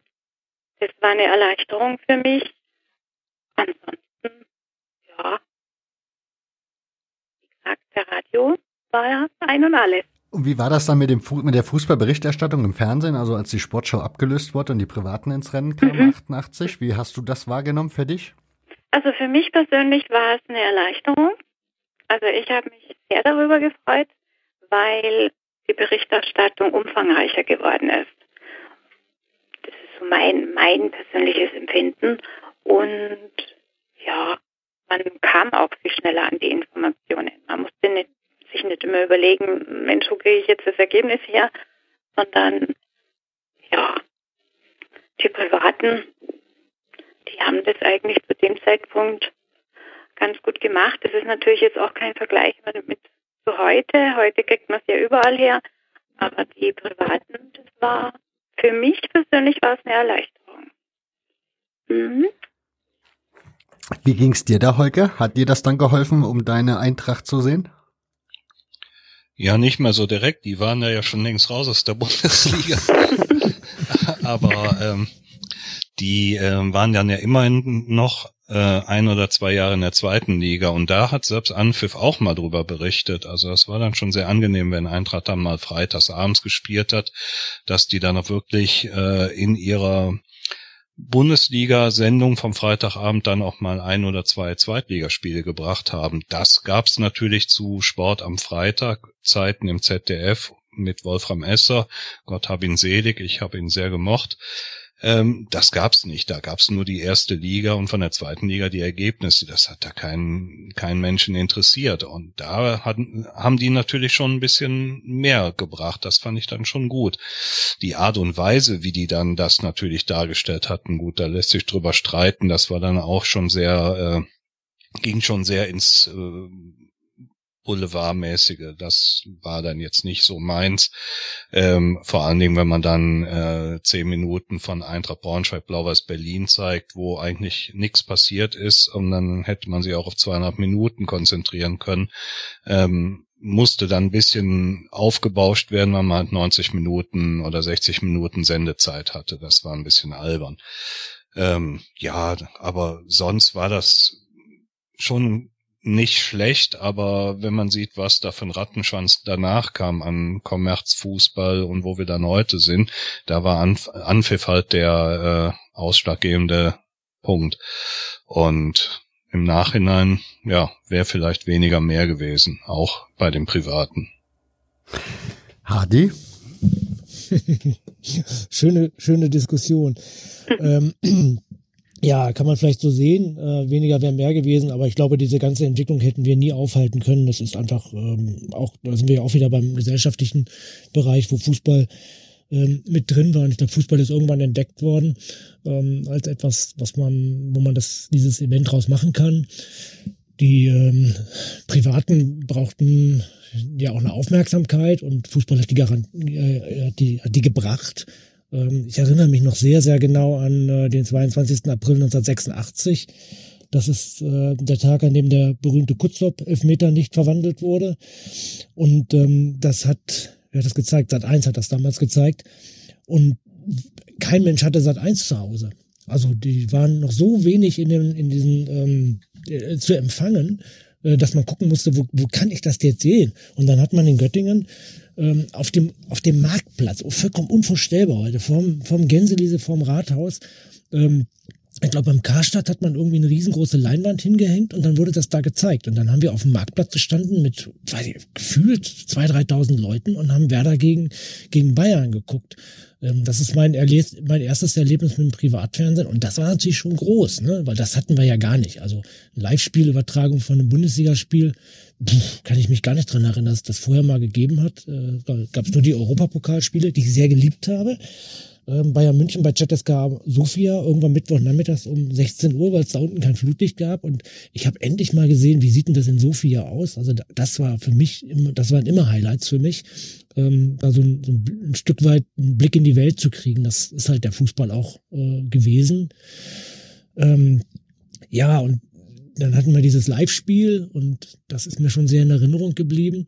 Ähm, ich bin aber dann, also Anpfiff konnte ich nicht wirklich viel mit anfangen. Das war überhaupt nicht meine Form von Berichterstattung und ich fand das unglaublich lange, bis das gedauert hat. Also gefühlt muss das zwei Stunden gedauert haben, bis die diese Spiele da durch hatten. Und die Werbung dazwischendurch, da war ich auch schon zu gesellschaftskritisch. Also Werbung im, im Fernsehen und mitten im Fußball, ähm, das konnte ich, äh, konnte ich nicht so richtig gut akzeptieren, glaube ich, dass, dass, dass ich das haben äh, will. Äh, heute sehe ich das natürlich schon auch etwas ähm, großräumiger und äh, dass es natürlich auch alles irgendwie eine Refinanzierung geben muss. Und sicherlich kann man sagen, dass damals das anfing, äh, wo wir heute sind. Hm, ich glaube, die Kommerzialisierung fängt viel, viel früher an. Äh, wir haben nur eine neue Stufe der Kommerzialisierung, die mit, den, mit dem Privatfernsehen natürlich einfach auch ein, ein riesengroßes Fenster aufmacht. Also statt drei Sender haben wir dann, haben wir dann fünf und zwei davon sind wirklich darauf angewiesen, äh, Geld damit zu verdienen. Das haben wir bei den öffentlich-rechtlichen ja nicht. Das heißt, sie müssen ja auch ein anderes Programm machen. Und ähm, ja, so verändern sich einfach da wirklich auch die, die Dinge. Ja, Sportbild kann man noch dazu nehmen. Ne? Sportbild kommt 1988 das erste Mal. Das äh, ist etwas, was auch viel verändert hat, äh, weil auch da ist die Berichterstattung, ja, die ist ja konservativ. Also ich glaube, Potowski hat das damals gesagt, irgendwie Fußball war unglaublich spießig. Äh, Potowski, also der, der äh, Anpfiff moderiert hat, 88. Also Fußball ist unglaublich spießig und das habe ich auch so in Erinnerung. Und dann kommen so, so andere Aspekte mit rein, Sportbild, also Bildzeitung haben wir auch damals ja schon auch kritisch gesehen. Und dann gibt es noch eine, eine, eine, eine Sportzeitung zu Bild. Ähm, also da passieren wirklich auch Dinge und ähm, das ist auch spannend. Ich glaube, da kann man auch noch mal äh, reingehen, wie man das eigentlich unterschiedlich wahrnimmt, weil auf der einen Seite ähm, sind Leute wie ich, die dann politisch unterwegs waren und ähm, auch kritisch hinterfragt haben und Bildzeitung eher abgelehnt haben. Die sind dann angenervt gewesen. Auf der anderen Seite bin ich mir sicher, dass über Sachen wie Sportbild und, ähm, und Anpfiff auch Leute zu Fußball gekommen sind, weil sie genau diese Art der Berichterstattung ähm, haben wollten und ihnen die gefallen hat. Hm. Beate, mhm. was mich interessieren würde, die Bundesliga. Wir sind ja jetzt so ein bisschen bei der Kommerzialisierung, ein bisschen bei der Professionalisierung und jetzt haben wir so ein bisschen den TV-Markt gerade abgearbeitet und da so ein bisschen die Perspektiven aufgemacht. Wie ist das so beim ersten FC Nürnberg für dich gewesen? Also ich nehme an, Anfang der 80er waren ja Manager im deutschen Fußball noch nicht so gang und gäbe. Das war eher die Ausnahme. Wie hast du das bei deinem eigenen Club so in den 80ern wahrgenommen? Hat da eine Professionalisierung stattgefunden? Hm. Also ich muss ich gerade mal überlegen, die kommen nein, aber ich, also ich persönlich kann jetzt nicht feststellen, nee, das ist natürlich jetzt auch so ein Phänomen in der heutigen Zeit, aber damals in den 80ern, nein, da war alles brav und wieder, da hat man ja, Managerposten. Ich, also ich denke mal, den hat es damals schon gegeben. Wir haben ja in, in Nürnberg ähm, ein EV. Wir haben ja mit Aufsichtsrat ähm, so richtig mit, mit zwei Vorständen, jetzt aber erst eben in dieser heutigen Zeit. Aber damals hatten wir einen Sportmanager, soweit ich mich erinnern kann, war, war schon da, ja. Mhm. Hadi, du hast ja diesen Artikel mitverfasst. Wie ist das bei dir? Also wie, wie würdest du das beschreiben, diese Zeit? Wie sich der deutsche Fußball also auf Vereinsebene, also wirklich die Vereine als solche so strukturiert haben? Ja, das ist ja noch ganz harmlos. Also ähm, Uli Hoeneß kommt halt dazu und ähm, bei aller Kritik an Uli Hoeneß muss man da auch äh, erstmal vorab feststellen, der hat unglaublich viel frischen Wind reingebracht äh, in, in den Fußball, in die Bundesliga. Und ähm, ich war, ich habe immer ein ambivalentes Verhältnis zu Hoeneß gehabt. Das hat sich jetzt erst in den letzten Jahren äh, geklärt.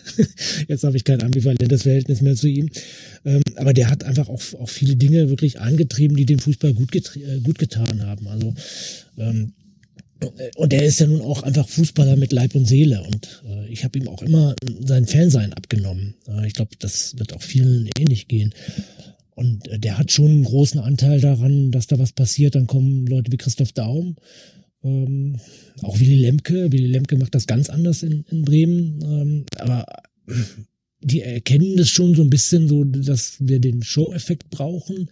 Die versuchen so ein bisschen rumzuprovozieren und so ein bisschen diese biedere Ebene des Fußballs zu verlassen und ähm, eine höhere Ebene äh, zu erreichen und auch die, die Medienwelt vielleicht ein bisschen zu benutzen für, für ihre Zwecke. Also äh, ich kann, erinnere mich an einige Sportstudios, äh, wo Christoph Daum dann, dann saß und sich mit, äh, mit irgendwelchen Bayern äh, gefetzt hat. Und äh, der ist so unglaublich provokant gewesen, äh, dass wir ihn alle nicht mochten, aber jeder kannte ihn natürlich. Und äh, im Nachhinein betrachtet ist das schon auch geschickt gewesen, was der, was der damit ähm, so gemacht hat.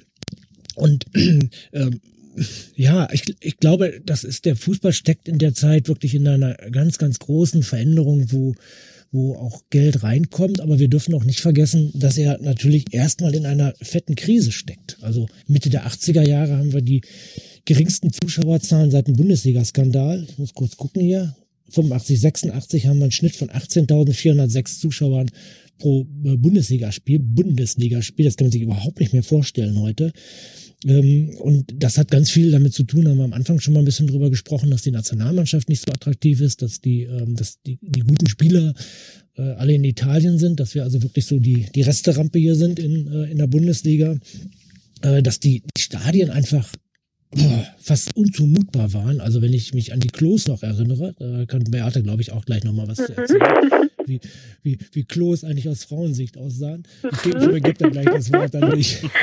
Ähm, also wenn ich daran denke und, äh, und das, das, äh, das Essen drumherum, ich, ich war damals schon Vegetarier und es war unmöglich, irgendwas zu kriegen im Stadion. Und äh, also das, das ganze Gebilde Bundesliga war ja unglaublich verknöchert, ver, ver, veraltet, ver, war, war unattraktiv. Also ähm, wir haben irgendwo haben wir den, diesen, diesen Satz drin, ähm, wo es auch um Frauen geht. Frauen finden in der, in der Bundesliga eigentlich vor allem deshalb nicht statt, äh, vor allem in den Fankurven nicht statt, weil, weil da auch Menschen stehen, die, die wirklich auch rückständig sind, also die, die, die ihre heile Welt so bewahren wollen. Und das habe ich selber auch so erfahren. Also bitte keinen Wandel. Ich möchte meine heile Welt bewahren. Das ist so mein kleines Refugium.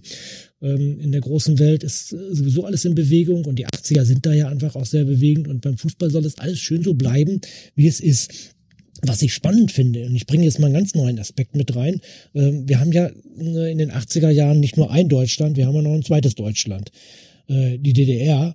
Und äh, da ist das auch ganz ähnlich. Und ähm, da hat es dann wieder andere Gründe. Da hat es dann die, die Gründe mit der großen Dominanz des BFC Dynamo und äh, den immer wieder kolportierten Vorwürfen. Ich muss da jetzt vorsichtig sein. Du hast da gerade einen Podcast zu gemacht. Ich glaube, da wird mhm. man sehr, sehr viel dazu erfahren. Deshalb halte ich, halte ich mich da mal zurück. Ähm, und ähm, ja, da ist ein ganz ähnlicher ähm, äh, Vorgang zu sehen, dass da auch die Zuschauerzahlen ganz gewaltig runtergehen. Ich habe jetzt hier 86, 87 haben die no durchschnittlich 9103 Zuschauer pro Spiel in der Oberliga der DDR. Ähm, also Fußball steckt in den 80ern im Grunde genommen auch so ein bisschen in so einer Identitätskrise. Und da kommen wir dann wieder zu den, Öffent zu den äh, Privaten. Die haben einen riesengroßen Anteil daran, dass sie da rauskommen. Beate, du hast den Pass gespielt bekommen. Damentoiletten jetzt, ja. ja. Ähm, nee, die waren, also, ja, die war nicht so schön, muss ich sagen, um das Ganze mal auf den Punkt zu bringen.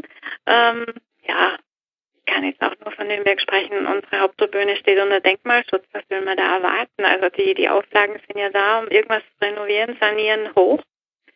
Ähm, auf der Gegengerade und, oder viel besser gesagt in unserer Kurve in der Nord, kann ich nur von der Nord sprechen. Haupttribüne war ich nur einmal in meinem Leben als Clubfan ähm, und habe äh, hab äh, gefühlt, äh, dass ich da nicht hingehöre. Also ich bin, mir, mir gefällt es auf der Haupttribüne nicht, das ist nicht meine Welt. Also ich bin ein Kurvenkind, da bin ich aufgewachsen und da fühle ich mich wohl. Die Toiletten, die sanitären Anlagen, ja, also die, ich habe es vermieden, sagen wir mal so, ähm, war nicht so schön. Nee. Also das Nürnberg ist ja jetzt sowieso im Gespräch, dass es ähm, renoviert, saniert wird. Ist auch dringend nötig, weil an den Toilettenwänden ganze Romane stehen, die kein Mensch lesen möchte. Also das ist schon seit Jahren so. Ähm, es ist einfach nicht mehr ansehnlich, es ist nicht mehr zeitgemäß. Nee, macht keinen Spaß. Und, und ja, ich, ich vermeide es, da reinzugehen, sagen wir es mal so. Also nee, das, da wird schon mal was gemacht. Nick, ich muss kurz, ganz kurz ein, mich einschalten, weil ich habe schon wieder eine Parallele gefunden zwischen Fußball und äh, Musik. Also ähm, die, die Klos in den Bundesliga-Stadien wurden eigentlich nur noch getoppt von den Klos in der Tangente. Das war meine bevorzugte Disco in Göttingen. Und das war wirklich richtig ekelhaft. Also da konntest du nicht auch, auch also ich habe die, die Frauentoiletten habe ich natürlich nie gesehen, ähm, aber auf die Männertoiletten konntest du einfach nicht gehen. Und ähm, ist vielleicht auch wieder so ein Ding, was irgendwo zusammengehört, ne? Weil so, also in der Tangente waren die, waren die Toiletten, die hatten auch einen Kultcharakter. Äh, der war, wer da drauf ging, der war mutig. äh, als, Mann, als Mann ist man dann oft einfach rausgegangen und ähm, ja, hat das gemacht, was man eigentlich auch nicht tun sollte, irgendwo in den Hintergarten äh, gepinkelt, ne? Ähm, ja, nochmal so eine Parallele zum, zum Fußball, ne? Ja, ich hätte noch eine Empfehlung für euch, weil Hardy euch ja gerade eben so schön über Uli Hoeneß erzählt hat. Wer sich da mal richtig intensiv reinnörden möchte und dem empfehle ich den Podcast Elf Leben, die Welt von Uli Hoeneß. Der ist gemacht von Max Jakob von Ost. Der macht auch das, den Rasenfunk, die Bundesliga-Sendung.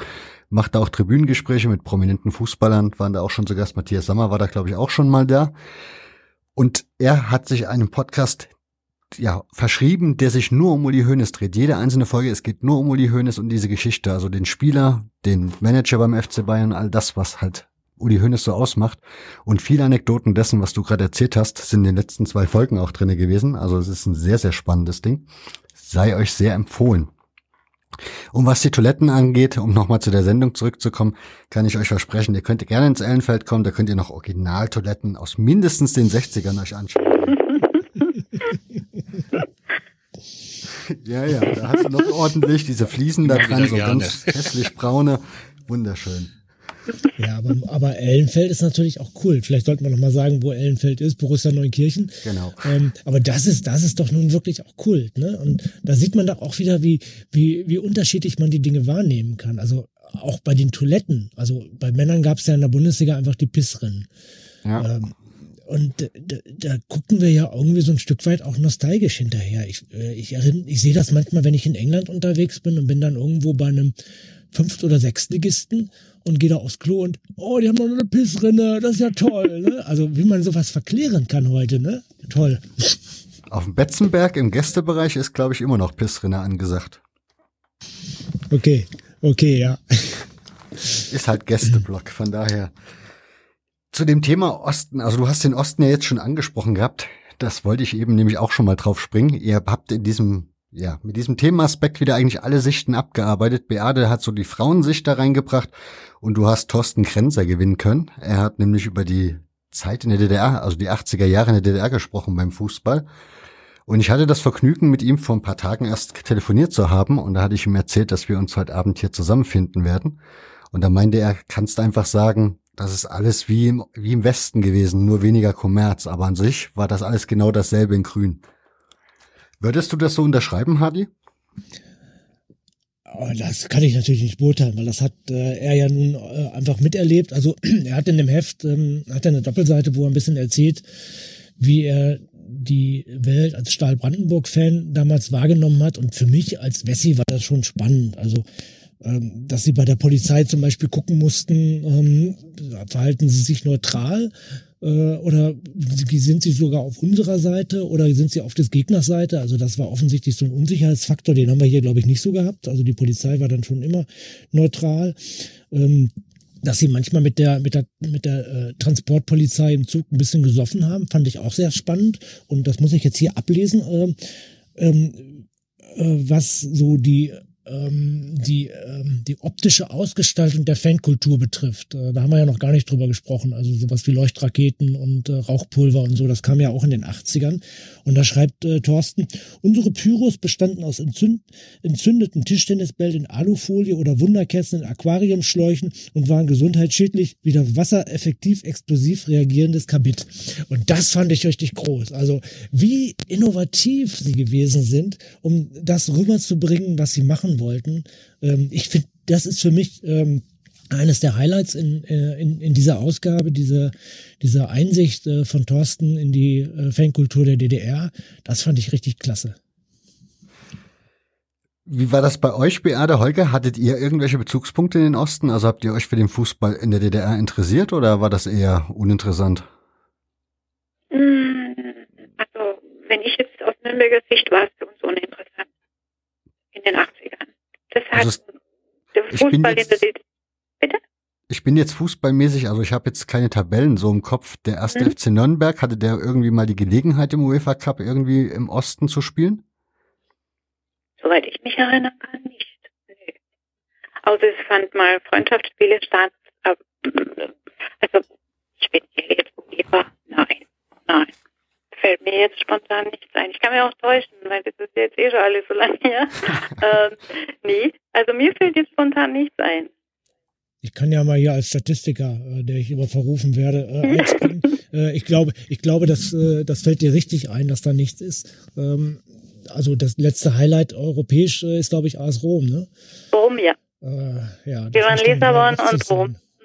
Mm, genau. Und ich kann mich auch an keinen, also in der DDR hat der, hat der Club mit Sicherheit nicht europäisch gespielt. Man muss ja beim Club auch sagen, äh, es ist nicht so schwer, die europäische Bilanz der letzten, der 80er Jahre zu, zu äh, überblicken. So viele Spiele waren es ja nicht.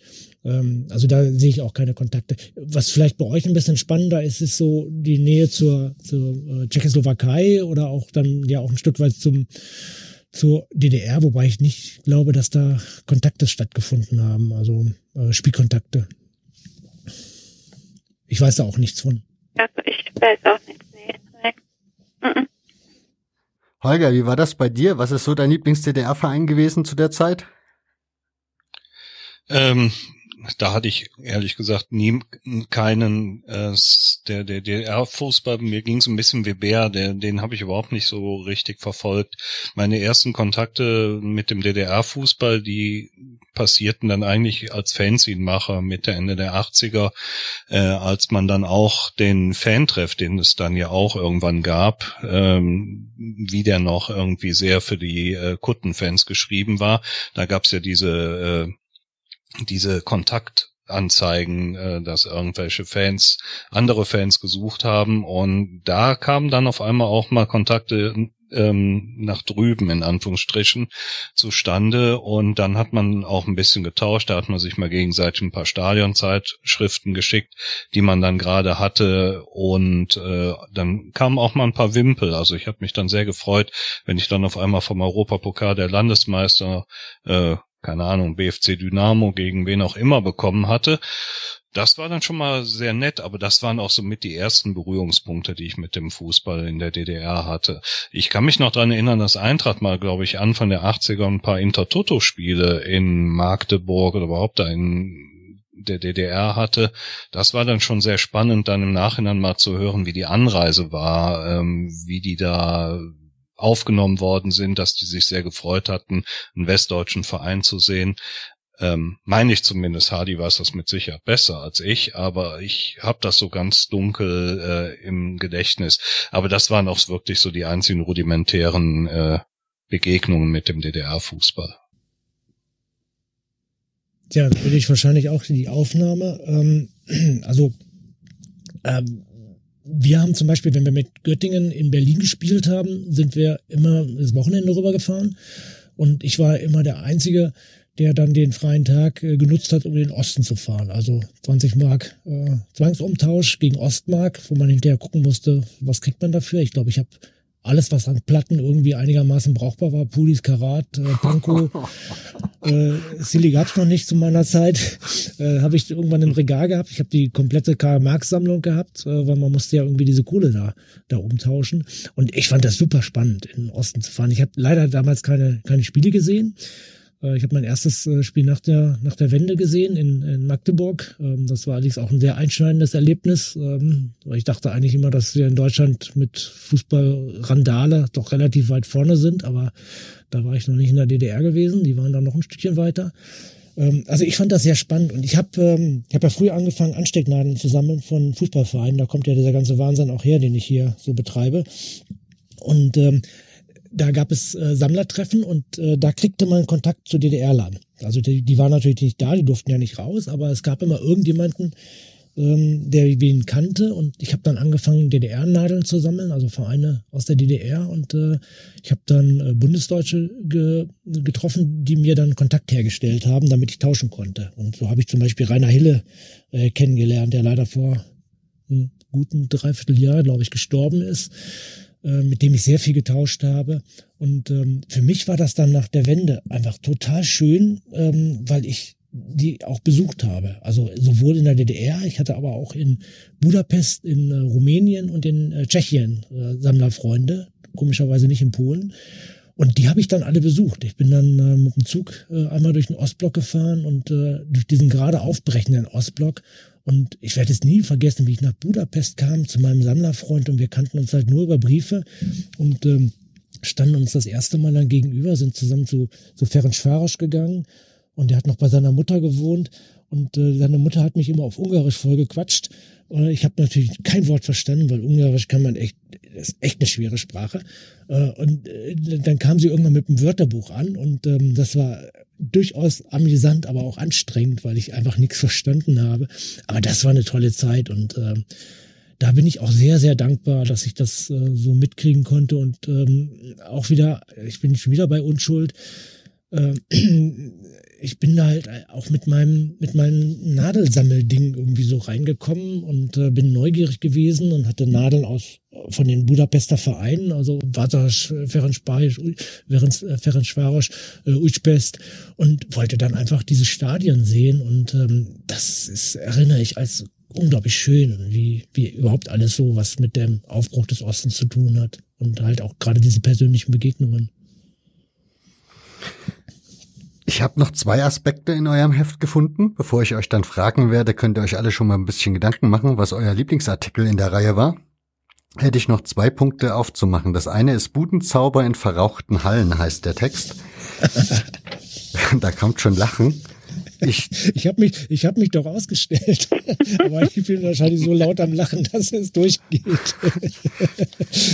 Da wollte ich nämlich Holger ansprechen und fragen, wie ist das eigentlich? Also ich kenne Hallenfußball auch nur noch, wie es dann schon beim DSF lief und da in der großen Show sozusagen. Wie war das denn in den 80ern? Ja, es, es war so, wie Hardy beschrieben hatte. Da musste ich ihm damals auch, wie ich den Text zum ersten Mal gelesen hatte, ein ganz großes Lob aussprechen, weil ich das schon längst verdrängt hatte. Ähm, wir hatten in Köln damals die Sporthalle, der Vorläufer von der heutigen Köln Arena oder auch Längstes Arena, wie sie auch genannt wird. Und in der Sporthalle gab es dann auch irgendwann in den 80ern Hallenfußball. Irgendwie das erste Januarwochenende war das, glaube ich, immer. Und da kann ich mich auch noch dran erinnern, dass man da einfach saß, hat sich diese Sinn, eigentlich doch sehr sinnlosen Spiele angeguckt und es war einfach noch erlaubt, auch dann zu rauchen. Und äh, es war dann so, wie Hardy beschrieben hatte, dass du dann irgendwann nach einer Stunde eigentlich nur noch schon äh, eine Dunstwolke in der Halle hattest.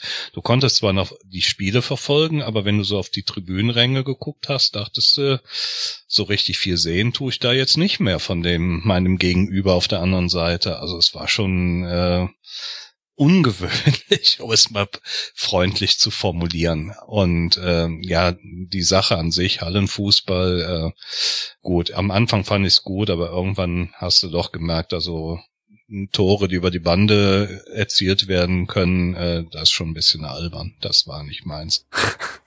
Wie war das bei dir, Beate? Also bist du dann regelmäßig zu Hallenturniere hat es bei uns gar nicht so viel gegeben. Und wenn, dann war ich schon mit dabei, ja. Was an was ich mich noch sehr gut erinnern kann, sind die Fanclub-Turniere. Die hatten wir, da hatten wir sehr, sehr viele. Und wir hatten von anderen Vereinen Fanclubs eingeladen und das ging manchmal Freitag, Samstag, Sonntag.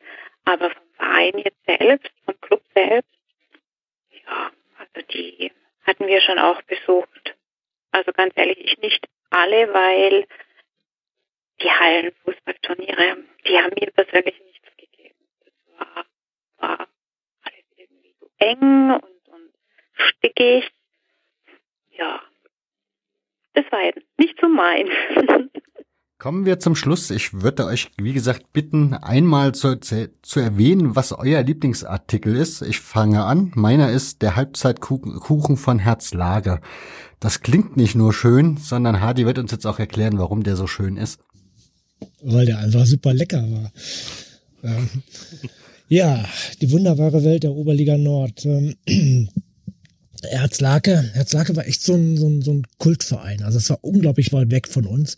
Ähm, und ähm, irgendwann hinter Osnabrück hörten die Autobahnen auf, da musste man über Landstraße weiterfahren. Und Herzlake war gefühlt noch eine Tagesreise entfernt.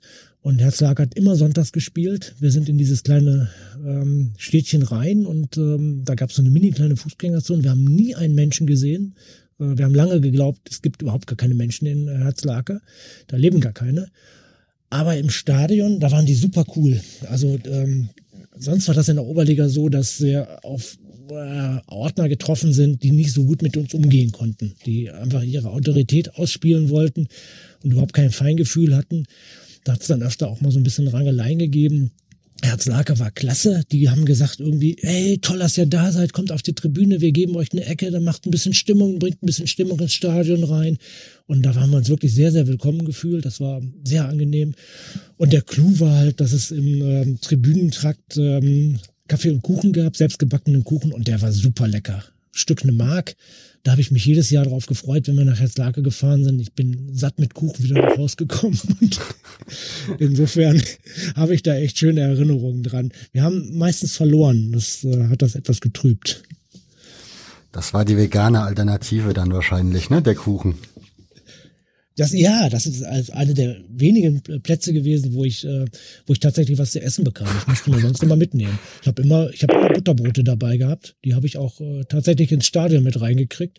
Äh, und die Jungs haben dann, die anderen Jungs haben dann halt ihre Bratwurst gefuttert und ich habe mein, mein Käsebrot rausgeholt. Geht ja auch, ne? Das stimmt. Wobei ich jetzt gerade dachte, du hättest ja auch das trockene Brötchen essen können, was zur Bratwurst meistens dazugereicht wird. Das ist jetzt so ein bisschen so ein Spruch wie, ähm, oh, vegetarisch haben wir, Sie können Salat haben. Den habe ich in den 80ern auch sehr oft in den, Das ist so ein typischer Spruch der 80er. Sehr gut, dann haben wir das auch. Beate, wie ist es bei dir? Welcher Artikel hat dir ganz besonders gut in dieser Reihe gefallen, in dieser Themenreihe? Das Thema Pool, Kuttenträger, Pool und ja, die Unterschiede, die Fankultur im Allgemeinen. Also das ist ein sehr, sehr interessanter Artikel, sehr, sehr interessantes Thema. Die Fankultur von den 80ern bis heute. Es sind riesige Unterschiede dabei und das ist ein Thema, das kann man ausweiten. Da kann man sich stundenlang drüber, kann man stundenlang drüber diskutieren. Das ist das, was mir am meisten gefallen hat, ja. Spannend, sehr spannend. Holger, wie ist es bei dir? Ach, ich habe ehrlich gesagt gar nicht so den, ähm, den schönen Lieblingsartikel. Ich fand einfach alles klasse, einfach nochmal diese Zeit äh, aufleben zu lassen und nochmal einzutauchen, wie es denn damals war. Ich fand natürlich, als Journalist muss man natürlich auch den Artikel mit dieser Informationsbeschaffung gut finden, aber den finde ich auch so, gut, nicht weil ich da mitgeschrieben hat, Gott bewahre, aber weil, weil ich mich da einfach so wiederfinde, wie, wie, ja, wie beschissen es einfach war, äh, 350 Kilometer entfernt zu sein von seinem Verein und äh, immer nur zu hoffen, wo kriege ich jetzt Informationen her? Das war der pure Wahnsinn. Ähm, nee, aber ansonsten habe ich auch selber viel Neues erfahren aus den 80ern, gerade auch aus der DDR. Und äh, ich fand's einfach klasse. Und ich muss jetzt auch am Ende noch mal so eine kleine Lanze pro 80er ähm, schlagen. Wir hatten natürlich völlig zu Recht gesagt über Kutten und Hooligans und äh, die katastrophale Stadien, die es damals war, wo man dann wirklich bei sieben Grad im Dauerregen stand und dann ein ganz schreckliches 0 zu 0 sich anzugucken. Das gab's natürlich. Aber es war natürlich auch noch eine schönere Zeit als heute und zwar deswegen, weil äh, der Fußball noch offener war. Also ich kann mich dran erinnern, dass wenn die Bayern in Braunschweig auf, angetreten sind, die meistens einen drauf bekommen haben. Das ist heutzutage überhaupt nicht mehr möglich, äh, völlig klar. Aber das war es damals noch. Also es war fußballerisch vielleicht nicht schöner anzusehen, aber es war dennoch spannender. Und es war natürlich auch nett, ähm, einfach spontan sich mal zu entscheiden, auch ich fahre jetzt mal äh, zu einem Bundesligaspiel, da konntest du eigentlich um halb zwei noch entscheiden, um dann nach Leverkusen oder Oerdingen äh, von Köln an Reisen zu fahren und du hast problemlos eine Karte bekommen. Das ist ja heutzutage auch nicht mehr möglich, äh, mal eben spontan ein Bundesligaspiel zu besuchen. Ja gut, in Wolfsburg, aber sonst eigentlich auch nirgendwo. Und daher ähm, war einfach ähm, sehr schön. Also ich finde, äh, dieses Thema haben wir echt von sehr vielen Seiten angegangen, sind wir angegangen.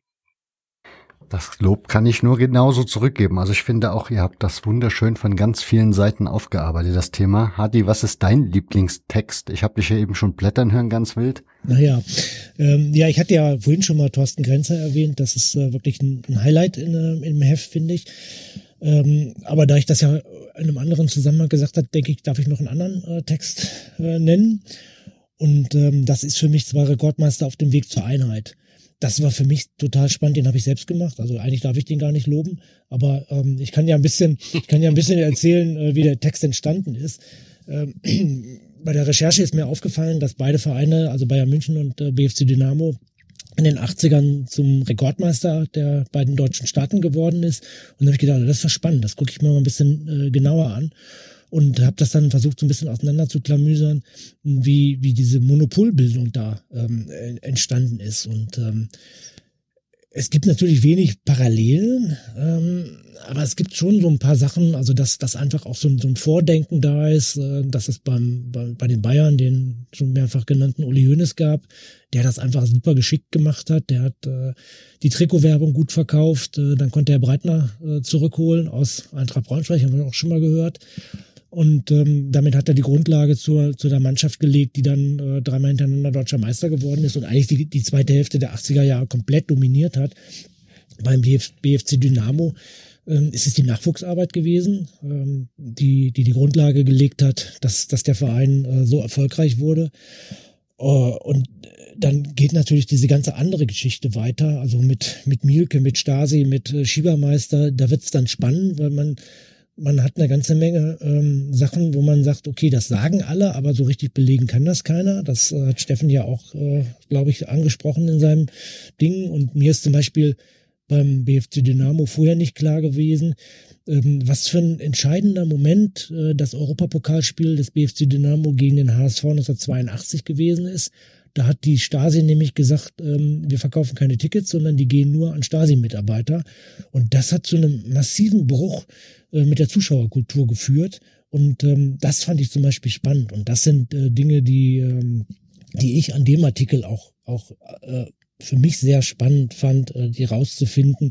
Ähm, ich bin ja immer so ein bisschen auch versuche auch so ein bisschen so, okay, wir, wir, wir schreiben über den Fußball, wie er gewesen ist, aber wir versuchen auch zu verstehen, also im Rückblick zu verstehen, was ist denn da eigentlich passiert. Und ähm, ja, das habe ich da in dem Artikel, äh, versuchen wir das wirklich ganz konkret. Was man vielleicht noch erwähnen könnte an diesem Zusammenhang ist, es gibt noch ein Interview mit dem VfR Bürstadt, also mit einem Spieler des VfR Bürstadt. Auch das passt so im Grunde so ein bisschen das Thema rein, könnt ihr übrigens auch in diesem Podcast hören. Hat der liebe Jonas gemacht. Ganz herzlichen Dank dafür. So, und ihr drei, meine letzte Frage wie immer, die obligatorische. Habe ich irgendwas vergessen? Sollten wir dringend noch irgendwas erwähnen? Also ich mache noch mal einen ganz kleinen ähm, Rückblick, weil ähm, wir haben jetzt ganz, ganz viel über die 80er gesprochen und ähm, mhm. das ist, ist ja auch Zeitspielkonzept, dass wir sagen, wir machen einen, äh, einen Leitartikel und gehen dann wirklich ins Thema rein. Und ähm, aber natürlich besteht das Heft ja auch noch ein bisschen, bisschen mehr. Und da will ich einfach noch mal ein paar Sachen so, so ansprechen. Du hast eben schon Bürstadt gebracht. Ähm, wir haben im Moment das Problem, dass wir über die Corona-Geschichte äh, keine Legendenbesuche mehr machen können. Also normalerweise gehen wir ja zu irgendwelchen Vereinen, die mal groß waren und nicht mehr ganz so groß sind und gucken uns das an und berichten so ein bisschen, wie, wie sieht's denn da eigentlich aus. Das fällt ja alles aus. Und da haben wir gedacht, wir machen den VfR Bürstadt, ähm, der spielt heute in der Kreisliga und ähm, ja, dass, dass wir also so ein bisschen diese Nostalgie reinholen. Ähm, Bürstadt hat nun seine großen Zeiten auch in den 80ern gehabt, da passt das halt auch. Ähm, dann haben wir noch Global Game. Das ist auch so ein, so ein Standbein, was wir im Heft immer drin haben, wo wir ein Land porträtieren. Äh, da haben wir diesmal Peru und ähm, haben ein wunderbares Interview drin mit einem ähm, mit einem Deutschen, der in, äh, in Peru studiert hat und der uns tolle Einblicke gegeben hat. Und äh, also dieses ganze Spektrum, was wir so versuchen, überleben im Turbokapitalismus, da sind wir beim, beim Sportfreunde Siegen, die kurz vor einer Fusion stehen, die sehr umstritten ist. Ähm, wir sind bei den Stuttgarter Kickers, die so leider, leider, leider äh, langsam so ein bisschen aus dem Radar rausfallen und gucken uns da ein bisschen um, wie, wie geht's so weiter. Also. Das ist ein wahnsinnig guter Text von Bernd. Danke, ja. Den er da geschrieben hat. Ja, und das ist so dieser ganze Zeitspielkosmos. Ne? Ähm, haben eine neue Reihe aufgemacht mit, äh, mit Derby-Geschichte. Da sind wir in, in Krakow, in Krakau, Krakow äh, und äh, beim Heiligen Krieg und äh, versuchen da auch so ein bisschen, das ist ja so ein Ansatz, den wir auch haben, dass wir diese, diese ganze Geschichte des Fußballs erzählen wollen. Also dass die auch ja, in, in, die, in die Randbereiche so ein bisschen reingehen. Das versuchen wir dann mit dieser neuen Serie jetzt auch zu machen, dass wir uns bei Derbys dann mal so die Strukturen angucken, die Grundsätze und äh, dann haben wir meistens noch einen, einen Derby-Besuch.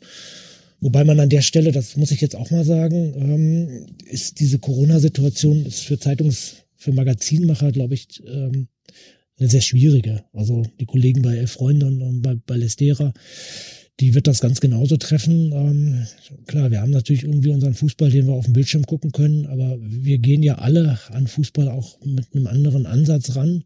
Und dazu muss man einfach ins Stadion gehen. Und ähm, uns fehlt so langsam so ein bisschen der Input. Und da können wir nur hoffen, dass äh, das sich irgendwann wieder ändert. Dein Wort in Gottes Ohr. Ja. Hoffentlich bald, ja. Und selbst das macht keinen Spaß. Ich habe mir schon ein paar Live-Spiele angucken müssen und äh, es ist gruselig. Also mit 40 Leuten in einem 50.000 Mann Stadion in Düsseldorf zu sitzen, geht gar nicht. Ja, das ist etwas, was man sehr. Das ist etwas, was man sehr oft hört von den Sportjournalisten. Also ich habe es in einem Eishockey-Podcast gehört, da haben sie sich auch beschwert, dass das eine Katastrophe ist, in der Halle zu sitzen und sich die so ein Spiel dann angucken zu müssen. Da macht dann die Arbeit irgendwie auch keinen Spaß, auch wenn es der Traumberuf mal war. Hadi, du hast ja jetzt eigentlich so ein bisschen einen kleinen Ausblick schon oder so ein, ja, einen Ausblick auf, also du hast dieses Heft erklärt und das klang so ein bisschen so ein Ausblick mit. Jetzt nimm mich auch mit. Komm, ich bin gespannt. Was ist die nächste Ausgabe, nächstes Thema?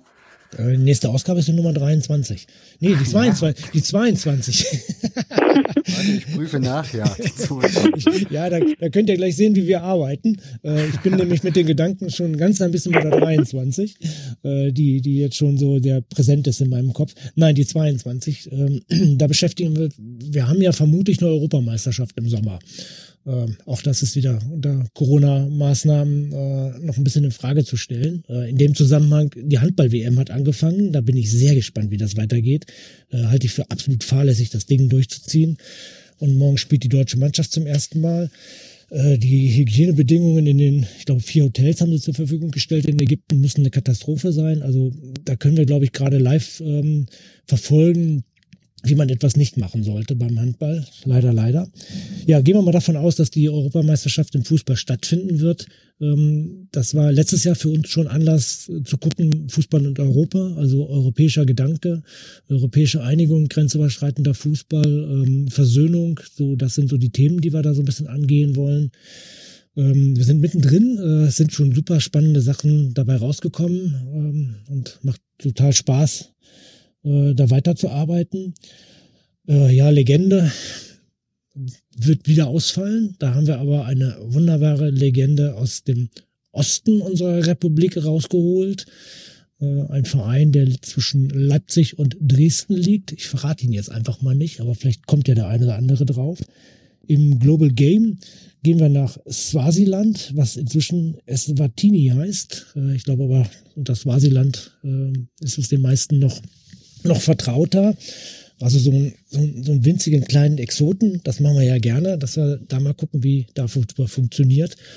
Und alles andere ähm, entwickelt sich jetzt gerade. da sind wir ja auch immer ein bisschen am gucken, so was ist jetzt gerade am aktuellen Fußball wichtig. Ähm, wir sind gerade in Kontakt mit einem, mit jemandem aus Uerdingen und wollen da mal schauen. Also Uerdingen wird sich vermutlich zurückziehen im Laufe der, wenn sie denn noch beendet wird, Rückrunde und wollen da mal gucken, wie ist denn die Fanperspektive äh, von da und naja, da sind wir so bei den aktuellen Sachen dabei. Das klingt doch schon wieder sehr, sehr vielversprechend. Ganz zum Schluss der, die Frage, weil man kann das mit einem Link lösen. Ich befürchte nur, die meisten Menschen klicken nicht auf Links einfach so. Von daher die Frage, wenn man jetzt Interesse hat an dem Zeitspielmagazin, wo wende ich mich hin und was für Möglichkeiten gibt es, das zu kaufen? Also, ähm, Zeitspiel gibt es eigentlich nur im Direktvertrieb und nicht im Handel. Und das hat den einfachen Grund, ähm, dass wir das Magazin nur machen können, wenn wir die ähm, Strukturen selber aufbauen. Wenn wir über den Handel gehen, dann werden wir das Ding nicht finanzieren können. Ähm, deshalb haben wir gesagt, wir machen nur Direktvertrieb und äh, das heißt, ihr geht einfach nur ins Internet, gebt ein www.zeitspiel-magazin.de dann kommt ihr auf unsere Website und da seht ihr ähm, zum einen, was wir so gemacht haben. Da seht ihr auch die alten Hefte, die könnt ihr da auch äh, einsehen, was da für, für Themen drin gemacht sind und ihr seht den Link zum Shop und da könnt ihr dann alles das bestellen, was ihr haben wollt. Ähm, wir machen ein Probeabo, da könnt ihr zwei Ausgaben bestellen und könnt einfach mal so ein bisschen reinschnuppern. Also nehmt vielleicht jetzt die aktuelle und äh, bestellt euch noch irgendeine andere. Und dann könnt ihr ein bisschen gucken, was wir eigentlich so machen. Ähm, könnt natürlich auch Einzelausgaben machen. Äh, Im Shop haben wir auch noch ein paar Bücher. Buenos Aires, Montevideo, den ersten Band von Fußballlegenden. Äh, ja, unser ganzes kleines Spektrum und unsere ganze kleine Zeitspielwelt. Also nochmal die Adresse www Zeitspiel-magazin.de. Auf Facebook und Twitter sind wir natürlich auch. Könnt ihr natürlich auch einfach in den Shownotes gucken, da wird es einen Link geben. Da könnt ihr das dann alles umsetzen, was euch jetzt, was euch jetzt empfohlen wurde. So. Ich wäre damit durch. Wie sieht's aus, Holger oder Beate? Habt ihr noch irgendwas, was ihr anmerken möchtet? Ladies first, Beate. Ich bin glücklich mit allem. War schön mit euch. Tolle, spannende Unterhaltung. Es hat mich sehr gefreut, dass ich dabei sein durfte. Ja. Ja, das Beate, hat uns da auch muss ich, warte, Nick und Nick, da musst du mich jetzt vorlassen, weil äh, ich finde das, ich finde das super toll, dass du dabei warst, äh, Beate. Ich fand unser Interview schon toll und äh, du hast wirklich eine, eine, eine Perspektive ins Heft reingebracht, äh, was wir jetzt auch schon merken, wo wir sehr viel Resonanz zu bekommen. Ähm, das ist eine, das ist fantastisch. Und äh, du hast eine schöne, schöne Art, das zu erzählen. Das fand ich beim Interview schon. Und ähm, ja, danke nochmal ganz speziell, dass du heute dabei gewesen bist und das mitgemacht hast. Ja, gerne, gerne. Hat mir Spaß gemacht. Schön. Nee, war, war schön. Doch. Sehr schön. Herzlichen Dank. Holger? Alles war prima mit den beiden und natürlich auch mit dir, Nick. Hast du prima moderiert. Vielen Dank dafür. Und ich werde jetzt erstmal an den Kleiderschrank gehen, mein, meine Lederkrawatte rausholen und meinen von Muttern selbstgestrickten blau-gelben Schal aus dem Jahr 81 und äh, leg vielleicht noch eine Madonna-Platte auf. Keine Ahnung. Holger, Holger, hast du auch noch ein Hawaii-Shirt? Bestimmt, bestimmt. Das, das fehlt auch noch. Mit Cowboy-Stiefel noch dazu. Cowboy-Stiefel. Ja, ja. Und, und, dann, und dann bitte ein Foto und die Freigabe für Facebook. Natürlich. Und dann noch so ein schönes, so ein schönes Sakko mit äh, Schulterpolster dazu. Ne? Mit ja, Schulterpolster, ja. Ja, genau. das haben auch die Frauen getragen. Genau. Schulterpolster. genau. Herrliche Vorstellung.